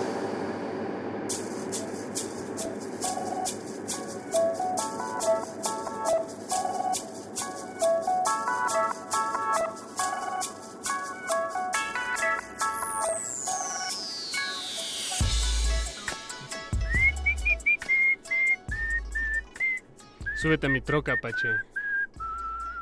No, no quiero, Paquito, me da Súbete miedo. mi troca. Aparte no tienes ni troca. Ándale, anímate. No, eso sí es cierto. No tengo troca porque trabajo en la radio pública. No, y Pero porque, no me importa, porque ni la estamos en la, en la Ciudad de México y, y es muy difícil tener una camioneta Sí, y dónde también. estacionarla y por eso es En algo- Chihuahua tienen más espacio. Exacto. Es- sí, y menos densidad. Por eso tienen trocas. Lo que escuchamos fue a los vikingos del norte. eh, un tema de la versión de Peter, Bjorn and John, que se llama Young Folks, que por cierto tuvo un video que de esos que por alguna extraña razón o no, tal vez es un hay un- muchos cálculos fríamente calculados detrás, se volvió un video, se viralizó, se volvió un tema que mucha gente cantó, me parece que por allá del 2009, 2010. Ocho, más o menos. Ah, Siete, o- ocho. siete, ocho. Bueno, está bien si quieres. No, no, Di sí. otros años que no son los que yo digo. Y pues eh, fue, es una versión que, que, como escucharon, está contextualizada en el lenguaje de la música banda, que no es por nada, Pache, pero creo que es, el, en términos radiofónicos, es lo que más hay en cuanto a Claro. oferta, ¿no? La qué buena. La Z. Son estaciones este, muy importantes en cuanto a lo, pues, la, la radio mexicana, A lo, lo que es la radio mexicana, Y lo que recibe la, la y gente. lo que pide y recibe la Eh, audiencia. Exactamente, les recomendamos un día abrir sus oídos, abrir sus ventanas y expandir sus horizontes y darles un clavado en la en la radio de, de música banda puede ser muy interesante y pueden aprender más sobre eh, su país, de lo que ustedes piensan. Se los recomendamos, es, es, es un buen clavado. La banda es cultura también. La banda también es cultura, así es. Y bueno, eso ese es el, el, el, el pie de nota de esta de esta charla, mi querido Apache. Ahora vamos a lo que sigue, vamos a disectar a alguien en vivo frente a sus oídos, eso es lo que más nos gusta hacer aquí en Cultivo de Ejercios y Apache no me puede decir que no. No, no, ya tenemos aquí en la cabina a Iván López eh, con su proyecto y pues como Hola, iba a decirlo como Hola, de, hola. de- de one man band, pero no lo pude decir en español, eh, un proyecto solista, un proyecto que haces tú con tu computadora y unos elementos que se llama Loquera Tradición. Así es. Eh, de hecho, me conocen allá como el truco, ¿no? El truco para los compas. El truco de Ensenada, Baja Sí. California Norte. Así es, abajito de Tijuana. Eso, y, y ya andas acá en el DF desde cuándo? Ah, pues básicamente, primero quiero mandar un saludo a mis amigos, los vikingos del norte, y a mi maldito grupo Sangre, que fue con los que estuve pegados el, las últimas dos o tres semanas que anduve ahí con ellos.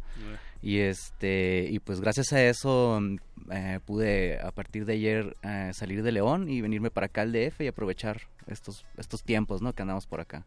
¿Es la, la primera vez que vienes con este proyecto al DF? Sí, la verdad sí. Aunque tengo familia aquí, este, y cada ciertos veranos vengo a visitarlos, pero sí la primera vez que vengo con el proyecto, Como, lo en- que era. eh, como ya en un sentido más profesional, Profesional, ajá. eh, tomándotelo en serio, lo que haces, lo que trabajas. Sí, sí, sí, le- el, la- el trabajo que le he metido, ¿no? De, de hecho, este, hace, digamos, como dos años que empezó a agarrar fuerza esto y, este, y aquí están los resultados, que estoy muy contento con ello, ¿no? Ahí va, ahí va.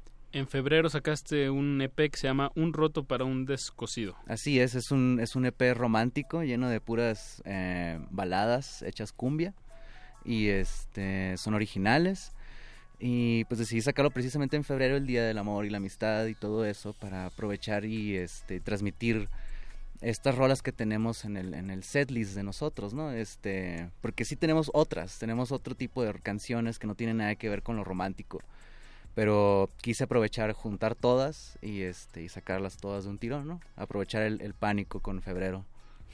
El- sí lo sacaste el 14 La de febrero. ¿o qué? Sí, el mero 14 fue de hecho cuando lo saqué. Ya. Eh, en, bueno, en tus descripciones en, en línea vi por ahí mashup ranchero, electrónica con sabor a cumbia.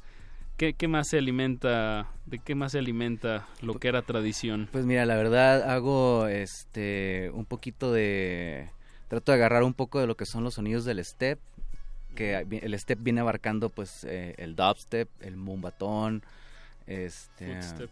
El full step o el drum and bass, todo ese tipo de, del sonido del bajo, del bajo roñoso, de, los, de la síntesis FM más que nada, es de lo que trato de agarrar y meterlo a fuerzas en la cumbia, ¿no? Y este, esa es una de las tantas influencias que tengo, más aparte que en mi sangre pues corre eh, mitad sangre chilanga por parte de mi papá, entonces traigo la cumbia allá adentro. De hecho, los López es prohibido que no sepas bailar cumbia, ¿no? No eres Ah, López si ok. no lo bailas, o sea, está increíble eso. ¿Te, te acuerdas cómo, cómo empezaste a... cómo tu familia te enseñó a bailar la cumbia? Ah, pues no tan así, o sea, ¿O fue como que, órale, mijo, es- estamos en una boda, bailele, bailele, ok. y- Sí. Ah, mira, sí sabes, pues eres López, ¿cómo no? Entonces ahí quedó, se armó, se armó y ya, porque si en Ensenada no, pues eh, tengo otra familia ya, este, lo, lo que viene siendo la parte de la familia de mi mamá, entonces no, no tiene nada que ver con cumbias y eso, ¿no? Entonces, ah, pero cada vez que vengo acá al DF, pues sí hago contacto con esa parte de mi ser, ¿no? La parte tropical, el tibiritábara, ¿no? Lo que sería. Exacto. Y más de Ensenada, pues ahí, ahí veo la más la vena, pues como más electrónica podría ser. Sí, hay mucho electrónico, este, también hay rock. eh, en sí hay, hay, hay, hay mucha variedad en Ensenada. Este, lo que sí no podría saber decirte eh, en qué momento empezó a impactar la cumbia. Muchos le adjudican a una banda que es famosa ya que se llama Los Tacón Machín, que le mando saludos, que son mis compas. Este, estuve, de hecho, el vocalista de Tacón Machín eh, formó tocadiscos hace mucho años, muchos años. Estamos hablando de más de 15 años, ¿no? Y fueron mis primeros pininos en bandas, ¿no? Con él, en los tocadiscos. Y este, muchos digo, le adjudican a ellos, pero creo que más bien es, es un lugar que existe en Ensenada que se llama La Política Alegre, que es un bar que cierran hasta el final, o sea, cierran todos los bares allá como a las 2, y de 2 a 3 alcanzas a llegar allá a La Política Alegre y es pura cumbia. Y entonces ahí este es un bar que la neta es de mala muerte. O sea, eh, estamos hablando de que están las señoritas a 15 pesos el baile para que bailen contigo. O sea, está folclórico de cierta manera, ¿no? Y te sientes patriótico estar ahí en, en el, en el- en el bar. Entonces creo que eso fue lo que empezó a, a infundir la cumbia allá en Ensenada, ¿no? Y pues varios nos trepamos a la olita, ¿no? ¿Cómo es importante que haya un es- que, que, que una escena reconozca un lugar, ¿no? Como donde, donde se permite, ¿no? Eh, disfrutar y, y que, que se desarrolle o que pasen más cosas. Y la política alegre me parece un buen nombre. Sí, cuando Nombre. vayan los llevo, les va a gustar. O, o se van a sentir en casa, básicamente, ¿no? Es, es algo así como, no sé, en las teles están pasando cine de ficheras, cosas así por el estilo. Trae todo este conjunto, ¿no? Lo rasposito. Sí Política alegre, ya, ya lo estoy viendo. Tiene 3.9 de calificación en Google. No está, mal. no sabía. Ponle, ponle un 5, Le- Paquito, aunque no lo conozcas. Le voy a dar like, aunque no nunca haya ido. Pues escuchemos, ¿te parece, Iván, que escuchemos algo de la loquera tradición? Claro que sí, este, esta canción se llama Traicionaste, que es el sencillo que estamos últimamente promocionando. Y este cabe destacar que esta rola estuvo estancada como un año. ¿En- ¿en dónde? eh, en la compu. O Ah. sea, la, la- la maqueta estuvo estancada ahí como un año y hasta apenas en diciembre y enero. Ajá, en diciembre y enero que estuve preparando el EP fue cuando ya, oh, de una vez, ahorita la sacamos, ya. Bien, bien, traicionaste. Eh, ya, ya en sí el, el título de la canción cuenta casi casi un cuento. Sí. Bueno, yo me puedo imaginar ya el principio y el fin y en medio la traición. Vamos a escuchar Traicionaste y de lo que era traición y volvemos aquí a Cultivo de Ejercicios. Cultivo de Hercios.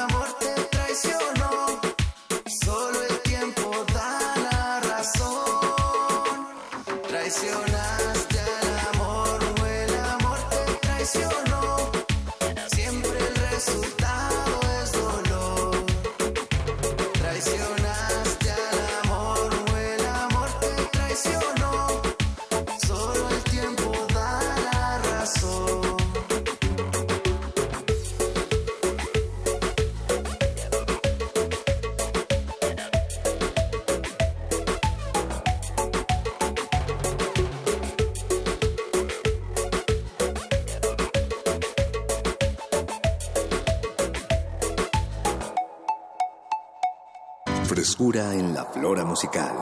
Cultivo de Jercias.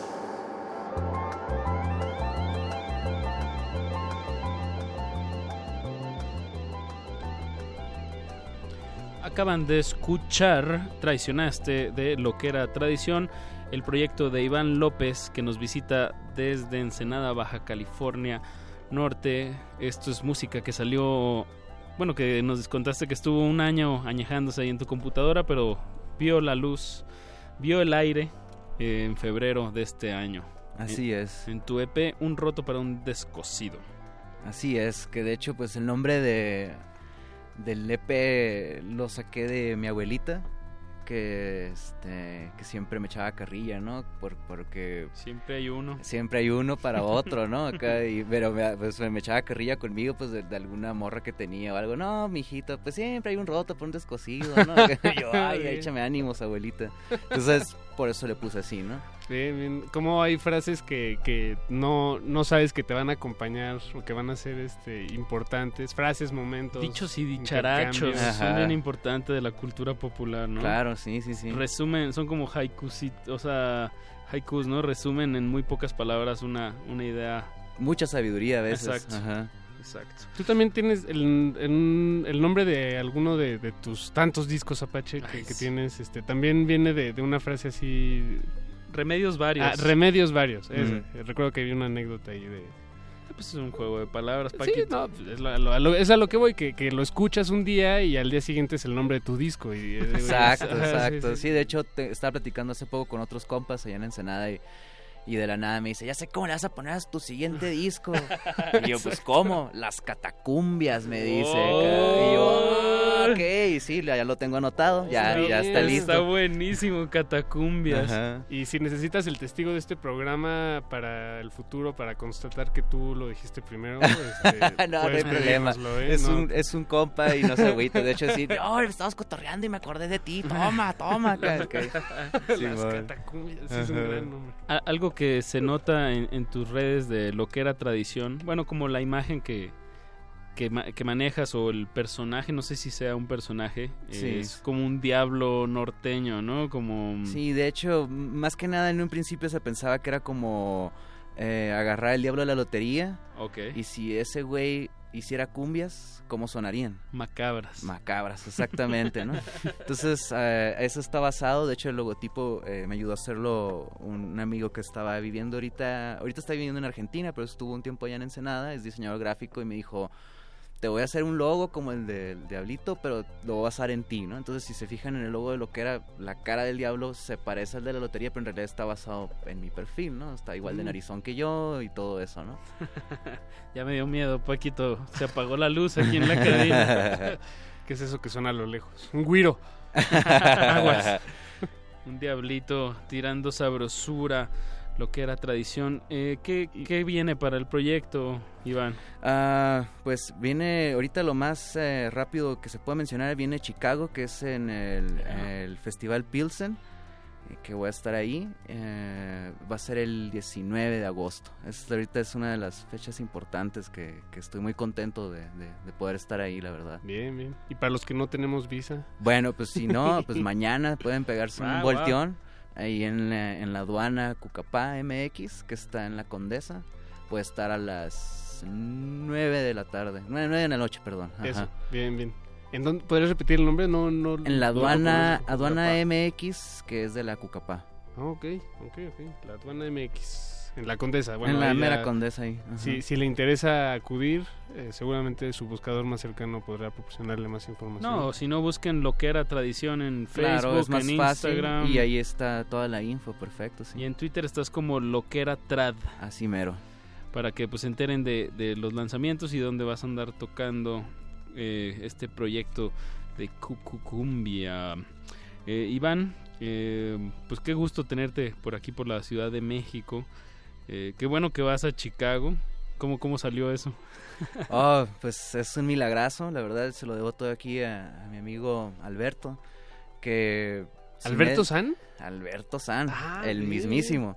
He escuchado leyendas de... Sí, sí, sí, sí. Ahí maneja Tepocata y este y no, gracias a él, de hecho, es el que me haya contactado para mí fue como pues no pensé no pensaba eh, pensaba que sucedía en las películas eso nada más, ¿no? Ya ves que ves este la película de Almost Famous o Claro. Selena o lo que tú quieras de músicos emergentes y que les habla el manager, "Hey, me gustaron, los quiero para mí, los voy a mover."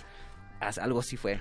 Entonces, para mí era como, neta, sí sucede todavía en, este, en estos 2000 es posible que suceda. Entonces, yo bien contento, ¿no? Entonces, gracias a este dude me, se la ha estado rifando y pues es el que me está este, ayudando en todo esto. Es, este, y me, da- me da gusto porque la verdad, pues allá en Ensenada es chico, ¿no? Entonces, si no sales de Ensenada, pues ahí te quedas embarrado, ¿no? Y este y el hecho de que él me haya contactado me hizo reforzar mi, mi convicción en el proyecto de que hay alguien foráneo que sí vio futuro en ello, ¿no? No que era nada más una locura mía de estar ahí en el puerto valiendo gorro y, y a ver si pegaba, sino que, órale, ok, sí le estoy tirando balazos a donde se debe, ¿no? Bien, bien, Entonces, sí. es un gustazo que haya sucedido esto. Siempre, siempre caen bien un poco de reafirmación, ¿no? De, Sí. de- Externa. Exacto. Sí, Para- de hecho cabe mencionar que cuando él me habló, este, estaba en una fase bien existencial. La neta, todos los músicos vivimos esta fase existen- existencial de decir, no, ya estuvo de la música, ya no quiero hacer nada, me voy a dedicar a trabajar en gobierno, igual y me mato la siguiente semana, y ya me habla, oye, loco, está bien chido lo que traes. Y yo, wow, ok, arre, gracias, sí, sí, me alivianó bastante. Y aquí estamos, aquí No, andamos en eso. Bien, qué bien. Eso, eso, es- eso me da mucho gusto. Se ve que hay una escena o una cultura saludable en ese sentido, ¿no? En- Sí. Bueno, o sea, la, la hay, pues, la puede, uno puede dar con ella. Y, Y eso es- pues eso te es tienes que rifar allá con en Chicago porque bueno como todos sabemos hay una gran cultura también pues bueno de todas partes pero sobre todo hay como un orgullo ahí latino muy marcado no recientemente no sé cuántas ediciones lleva pero el, el Ruido Fest es un festival que hacen allá específicamente dirigido al, al público latino. Sí. Eh, y hay muchísimas o sea hay barrios pues o sea que, que están muy característicos latinos y pues bueno ojalá ahí te toque aparte de todo el público gabacho pues la gente que, que se identifica más Los- con los- estos ritmos Los carnales que andan por allá, claro que sí. Exacto, exacto exacto exacto Paquito cuánto nos Pues queda nos da de este tiempo show? de, de escuchar un último tema eh, de lo que era tradición. Vamos a escuchar Sincero Amor porque tú lo pediste, Iván. Sí. ¿Qué, qué, qué nos puedes decir? ¿Por, por qué este tema? Mira, este tema, este, digamos que fue como que la clave de todo lo que es lo que era tradición. Ah, empecé haciendo otras rolas Eh, primero quiero mencionar antes eh, el equipo de lo que era tradición que viene siendo Esteban Lewis, eh, Arturo Cuellar, que son parte de los que me ayudan a componer, y este y a Luis Arturo Muscaria, que es el que me ayuda en medios, lo que es este video, eh, todo diseño y todas estas cosas, el ¿no? equipo, bien. Entonces, estando, para hacer el cuento corto, esto es, fue una burla hacia un compa de nosotros que estuvo haciendo un speech en su cumpleaños y su novia organiz- lo organizó el cumpleaños. Entonces, cuando le dijeron speech, speech, y este güey empezó, no, pues que esta personita que quiero mucho y esta personita que se la rifó y sin esta personita no se hubiera armado el party. Entonces, todos agarramos un curón con eso y así nació la rola, ¿no? En un mi menor, esta personita. Y de ahí se fue la rola, ¿no? Oh, bien. Entonces Bien, bien, es por eso que para mí tiene mucho valor esa rola, porque aparte am, está mostrado el esfuerzo del- de las tres cabezas, que somos yo, Esteban Lewis y Arturo Cuellar, y le metimos mano machina a esa rola, ¿no? Y se nota y lo sentimos que, yeah, esta es la que representa todo el esfuerzo que llevamos. No estoy diciendo que la otra rola nos haya costado menos trabajo o que le, hayas- le hayamos echado menos ganas, sino que como que como el burro que tocó la flauta sonó muy bien. Eso. Así fue. Bien, bien, bien. Está y, buena este, y antes de despedirnos, pues quisiera mandar saludos a Naomi y Vanessa, que dice que es fan número uno de lo que era. Y pues también a quien sea que esté escuchando ahí en Ensenada, por supuesto. Gracias, carnales, por el apoyo. Eso, saludos hasta Ensenada y hasta donde se dejen escuchar. Vamos a escuchar Sincero Amor, que como bien nos dice Iván, nuestro invitado de esta noche, arrancó con un mi menor y me encanta que, que tengas claro ese, ese, ese momento. Es que sí. fue muy chistoso porque, Sí, o sea, de hecho fue Esteban Lewis que estaba con la guitarra y ya llevábamos rato jodiendo a este dude de que esta personita y esta personita y así era nada jugando GameCube, el, el, el Mario Kart y este güey llega con la guitarra y así, esta personita y sacó el mi menor y todos, wow, ok, ¿y qué más sigue? Pues métele un la menor y vámonos y vámonos y Bien, vámonos. bien. Pues escuchemos toda, toda la armonía, todos los, los acordes. Iván, muchas gracias por Gracias a por- recibirme, la verdad. Lo que era tradición, búsquenlos, encuéntrenlos y disfrútenlos. Y pues vámonos, vámonos, vámonos, vámonos. Esto fue Cultivo de Ejercicios. Se despiden de estos micrófonos. Apacho Raspi. Y Paco de Pablo. Nos escuchamos hasta la medianoche.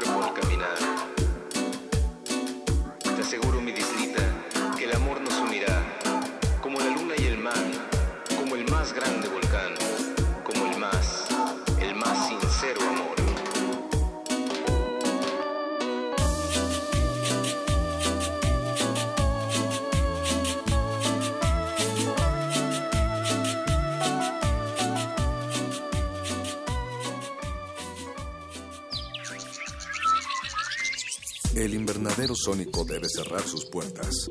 Un procedimiento de rutina. Respira. Vuelve. Cultivo de hercios.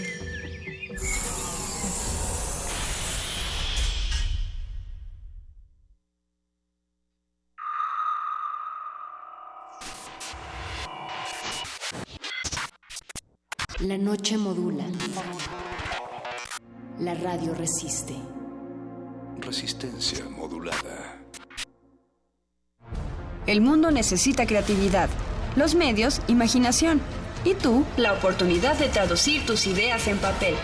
Radio UNAM te invita al taller de guionismo para medios, Storytelling, impartido por Alejandro Valdés Barrientos.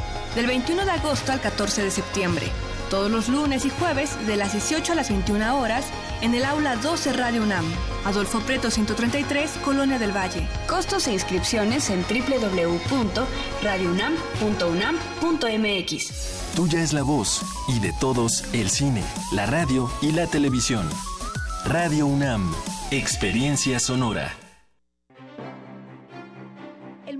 Arte Carrillo Gil abre sus puertas a una muestra histórica, Orozco y los Teules, que recrea la exposición de 1947 del pintor y muralista José Clemente Orozco sobre la ocupación española de lo que hoy es México y que se montó en el Colegio Nacional. 43 de las 60 pinturas, dibujos y acuarelas que se exhibieron entonces están hoy en la muestra. El Museo de Arte Carrillo Gil se encuentra en Avenida Revolución 1500, San Ángel. Sarcasmo, buen humor y una visión crítica de la sociedad. Cine Club Radio Cinema presenta un ciclo dedicado al director italiano Marco Ferreri. Proyectaremos Dillinger ha muerto, La Gran Comilona, No tocar a la mujer blanca, Ordinaria locura y Nitrato de plata. Acompáñanos todos los miércoles de agosto a las 6 de la tarde en la sala Julián Carrillo de Radio UNAM. La entrada es libre. Radio UNAM, experiencia sonora.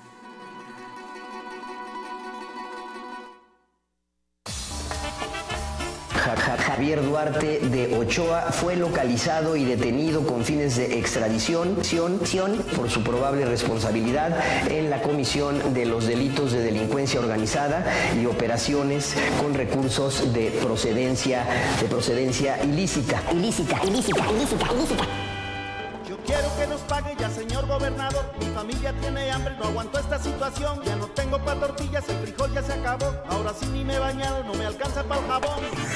amigo, compadre político, socio de los pinos, socio de los pinos. Muy necesario para los estrategas priistas de decir que efectivamente se está combatiendo la corrupción, la corrupción, socio de los pinos. Quiero que nos pague ya, señor gobernador. Mi trabajo lo he cumplido, mi palabra sí es de honor. Ja- Ja- Javier Duarte de Ochoa. Eres un asesino. Ja- Ja- Javier Duarte de Ochoa. Eres un mataperiodista. Eres un asesino. Duarte no paga, Duarte no paga. Ya no le toques ni una nota que no paga. Duarte no paga, Duarte no paga. Ya no le toques ni una nota que no paga. Volveré a la calle en 24 horas. Tal vez sean 12. Resistencia modulada. La noche modula. La radio resiste. Resistencia modulada. Este espacio se llena con la personalidad de cada quien. Este espacio suena igual que el pasado y las aficiones de una persona. Aquí los individuos entran a descomponerse en las partículas musicales que los conforman. Playlist. Conciertos unipersonales de amplio formato.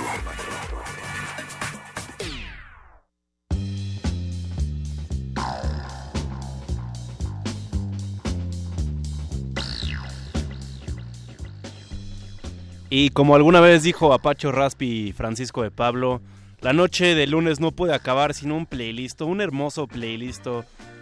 Ay, qué bonito lunes. Sí, sí, es correcto lo que dicen los científicos sin título. Tenemos una noche de playlist el día de hoy. Va de la casa, va en formato físico como se debe de aprovechar la música en ciertas ocasiones. Y esto va de Bugalú. El bugalú, que sería mejor explicado por sus músicos, pero es un, digamos que es una vertiente de los ritmos afro-latino-caribeños que surgieron como todo en esta vida surge, bueno, al menos en términos culturales, por la migración. La migración en específica hacia los Estados Unidos y en un territorio específico que fue la ciudad de Nueva York, por ahí de principio de los años 60 varias corrientes de música latina están explorando. Ya estaba de alguna manera el reinado de la salsa, quien lo dominaba era la familia La Fania. Pero el Bugalú fue a partir de ciertas reinterpretaciones, exploraciones que se tomaron en gran peso, a, se lo demos a la mancuerna entre cubanos y puertorriqueños. En fin, hay mucho que contar del Bugalú. Sobre todo, creo que lo más rescatable es este, como el groove del, del tumbao cubano que tenían. Eh, también es un factor los barrios, los barrios ahí juegan un, un gran rol. Se pueden dar un documental que salió hace poco en el 2014 que se llama We Like It Like That, The Story of Latin Boogaloo, ese es muy bueno. También hay muy buenos artículos. Eh, me parece que en la Red Bull Music Academy, ahí en la Red Bull Music Academy hay varias investigaciones, pláticas que hacen como desde productores como al Johnny Pacheco, que fue ahí miembro fundamental de la dirección artística de la Fania. También ahí hay pláticas con bueno, percusionistas y congueros como el buen Rey Barreto o hasta el Mongo Santa María. Ahí hay muchas pláticas, pero bueno, aquí lo que nos corresponde es tocar completo hasta donde llegue el disco de Boogaloo and Shingaling de los Latin Souls. Este disco producido por José Antonio Pavón, un músico, un trompetista y arreglista que se codeó ahí con Eddie Palmieri, Pete Rodríguez, varios otros más, y también con Pancho Cristal, o mejor conocido en la legalidad como Francisco Morris Perlman. Él era un músico de Cuba, pero ahí se sentó bases en Nueva York.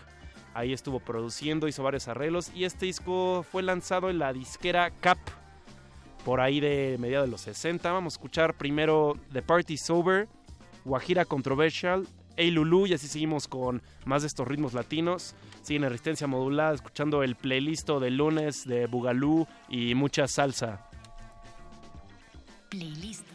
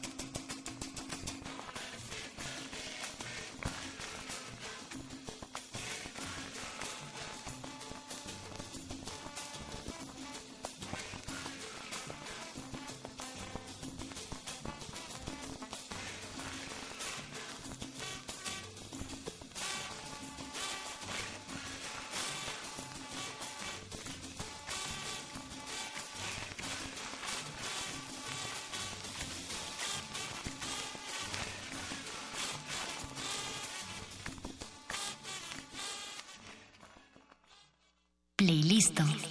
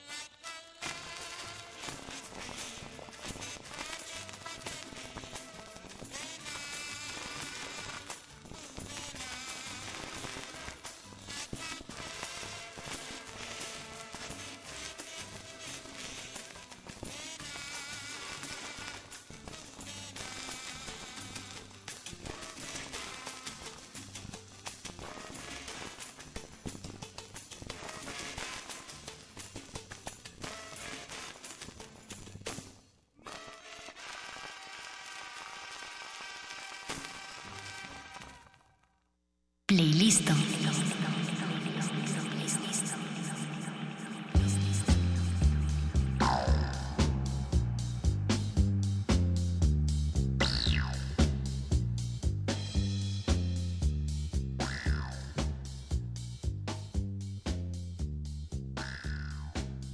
Oye, qué bárbaro el Bugalú.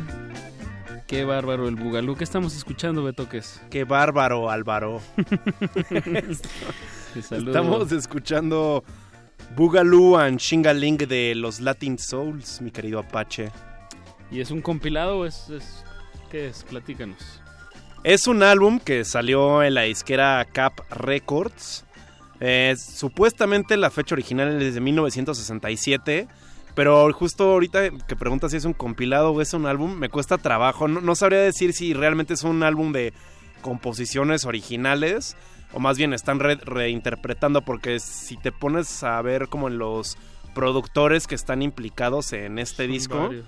son varios y sobre todo son unos que han trabajado con muchos músicos como es este Tony Pavón y Pancho Cristal. Entonces yo me atrevería a asumir que más bien es como un tributo, un compilado de reversiones como cuando este tipo de bandas que hacían como covers a los Rolling Stones en México pues. Pero latinos en Nueva York, como dijiste muy bien al inicio de, de esta emisión, que se, pues, se juntó como pues un gran talento, ¿no? Eh, como dices, de cubanos, de dominicanos, de mexicanos. Y pues se juntó esto con una tecnología que casi casi nada más eh, pues en Nueva York estaba más accesible o bueno que se organizó que fue la Fania la Fania Records que pues fue como la meca ¿no? de, de la música latina de Latin Soul en los años 60 ahí por, este- por, pues, específicamente en Nueva York Sí, eso es un, es un caso muy interesante donde como un, tipo de movilización urbana, o sea, como también no es ninguna coincidencia que, lo, que hayan escogido como un barrio a, a donde y como que llegaran esas familias o la zona que tenían para poderse ubicar. Entonces eran estos barrios donde también había cultura afro, de afrodescendientes, y también ahí están todos los latinos o migrantes de, Europa por consecuencias de, de guerra. Y ahí se, más que plantan, ahí se instalan con todo y hacen toda una reconfiguración de identidad con el entorno de esos conciertos épicos que hubo en el Yankee Stadium. Ahí hay toda una reconstrucción social y cultural que hacen en Nueva York. Me llama mucho la atención, creo que justo ese lugar en Norteamérica donde se replantea y donde se vuelve a escribir la, la identidad latina, ¿no? Más, más que en cualquier otro espacio. Y también como este, esta, esta problemática entre que si son latinos pero se sienten también como influenciados por la cultura estadounidense y to- todos esos como dilemas que surgen en las canciones y también pues mucha fiesta, eran recios, o sea, bueno, la banda de Fanny era muy recia, no sé si la banda da al Bugalú, porque como que a los de Bugalú les hacían el feo, como, ay, Bugalú, eso que ya se hizo, así. Claro, ¿no? Eh, pues sí, ahora sí que Héctor Lavoe y pues eran verdaderos rockstars, ¿no? O sea, sí duros, le ¿eh? rockeaban más duro que los rockeros. Gangsters. Y pues bueno, les tocó les tocó un momento muy muy muy bueno para la música latina que pues sí, la internacionalizaron. Yo creo que algo que influyó mucho también, eh, bueno, aparte, como decías también de la migración, hubo una selección o sea, para tú grabar en algún disco de estos, o sea, la calidad de los músicos es una cosa impresionante. Así son unos musicazazazos. Y, y mucho se nota, yo creo que en, en los metales eh, Claro. que esta música tiene. Y o sea, no es como ahorita de que le. Ay, bueno, ahí le corriges. Y, no, esto se oye en orquestas súper bien eh, pues, producidas, pues, y ensayadas. Y, y pues una música que, que raramente se vuelve a repetir, pero que cambió la historia cultural. La historia de tu mundo. Sí, estaría bueno. De hecho, estaría bueno saber cuáles serían las opiniones de ciertos músicos si supieran de estas reinterpretaciones que se hacen. Pero no, sin duda marcaron grandes personajes a cargo de los metales, de las percusiones. Una gran historia para la música y sobre todo para, para los nuevos territorios de la música como tal y nuevas identidades.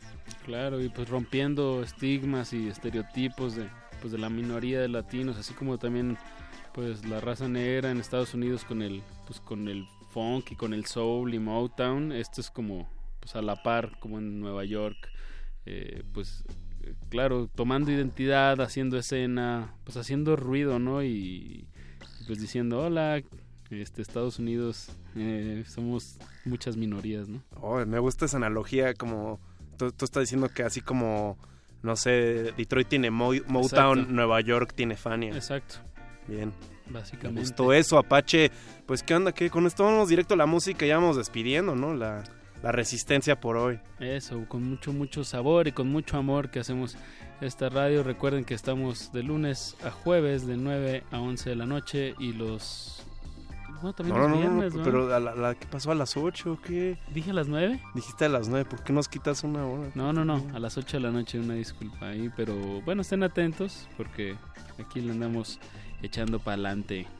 Para todo, para adelante, gracias a Gordo Luis, Eduardo Luis, ahí en la función de el live, la secuencia en vivo, la producción, Andrés Ramírez en la operación, Apache, aquí. Beto, eh, muchas gracias por, por abrir estos micrófonos y muchas gracias a, a todos los que nos escuchan, si no esto no tendría sentido.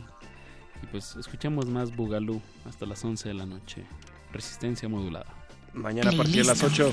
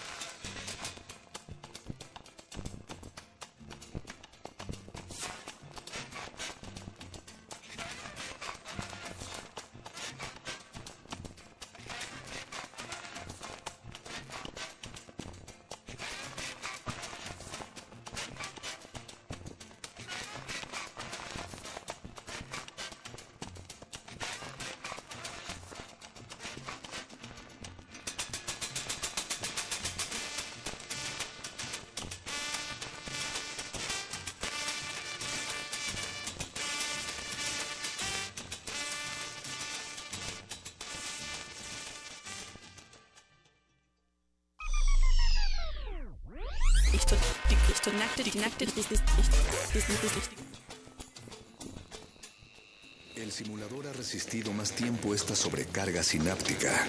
Necesitamos evacuarlo mientras se enfría. Play listo.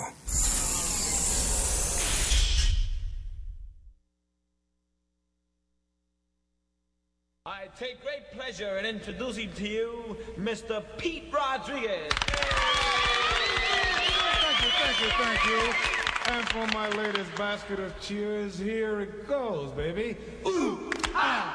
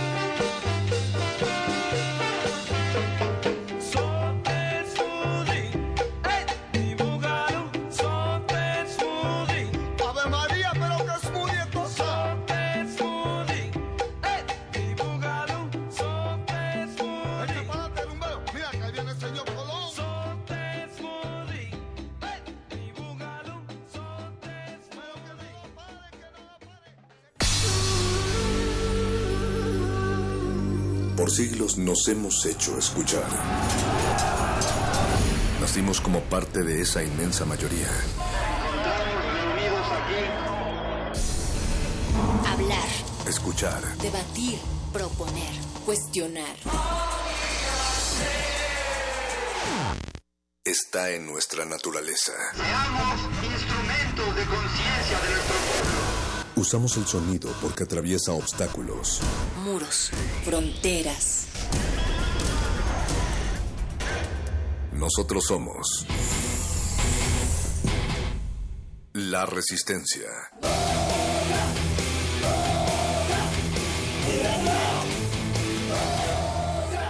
Resistencia modulada.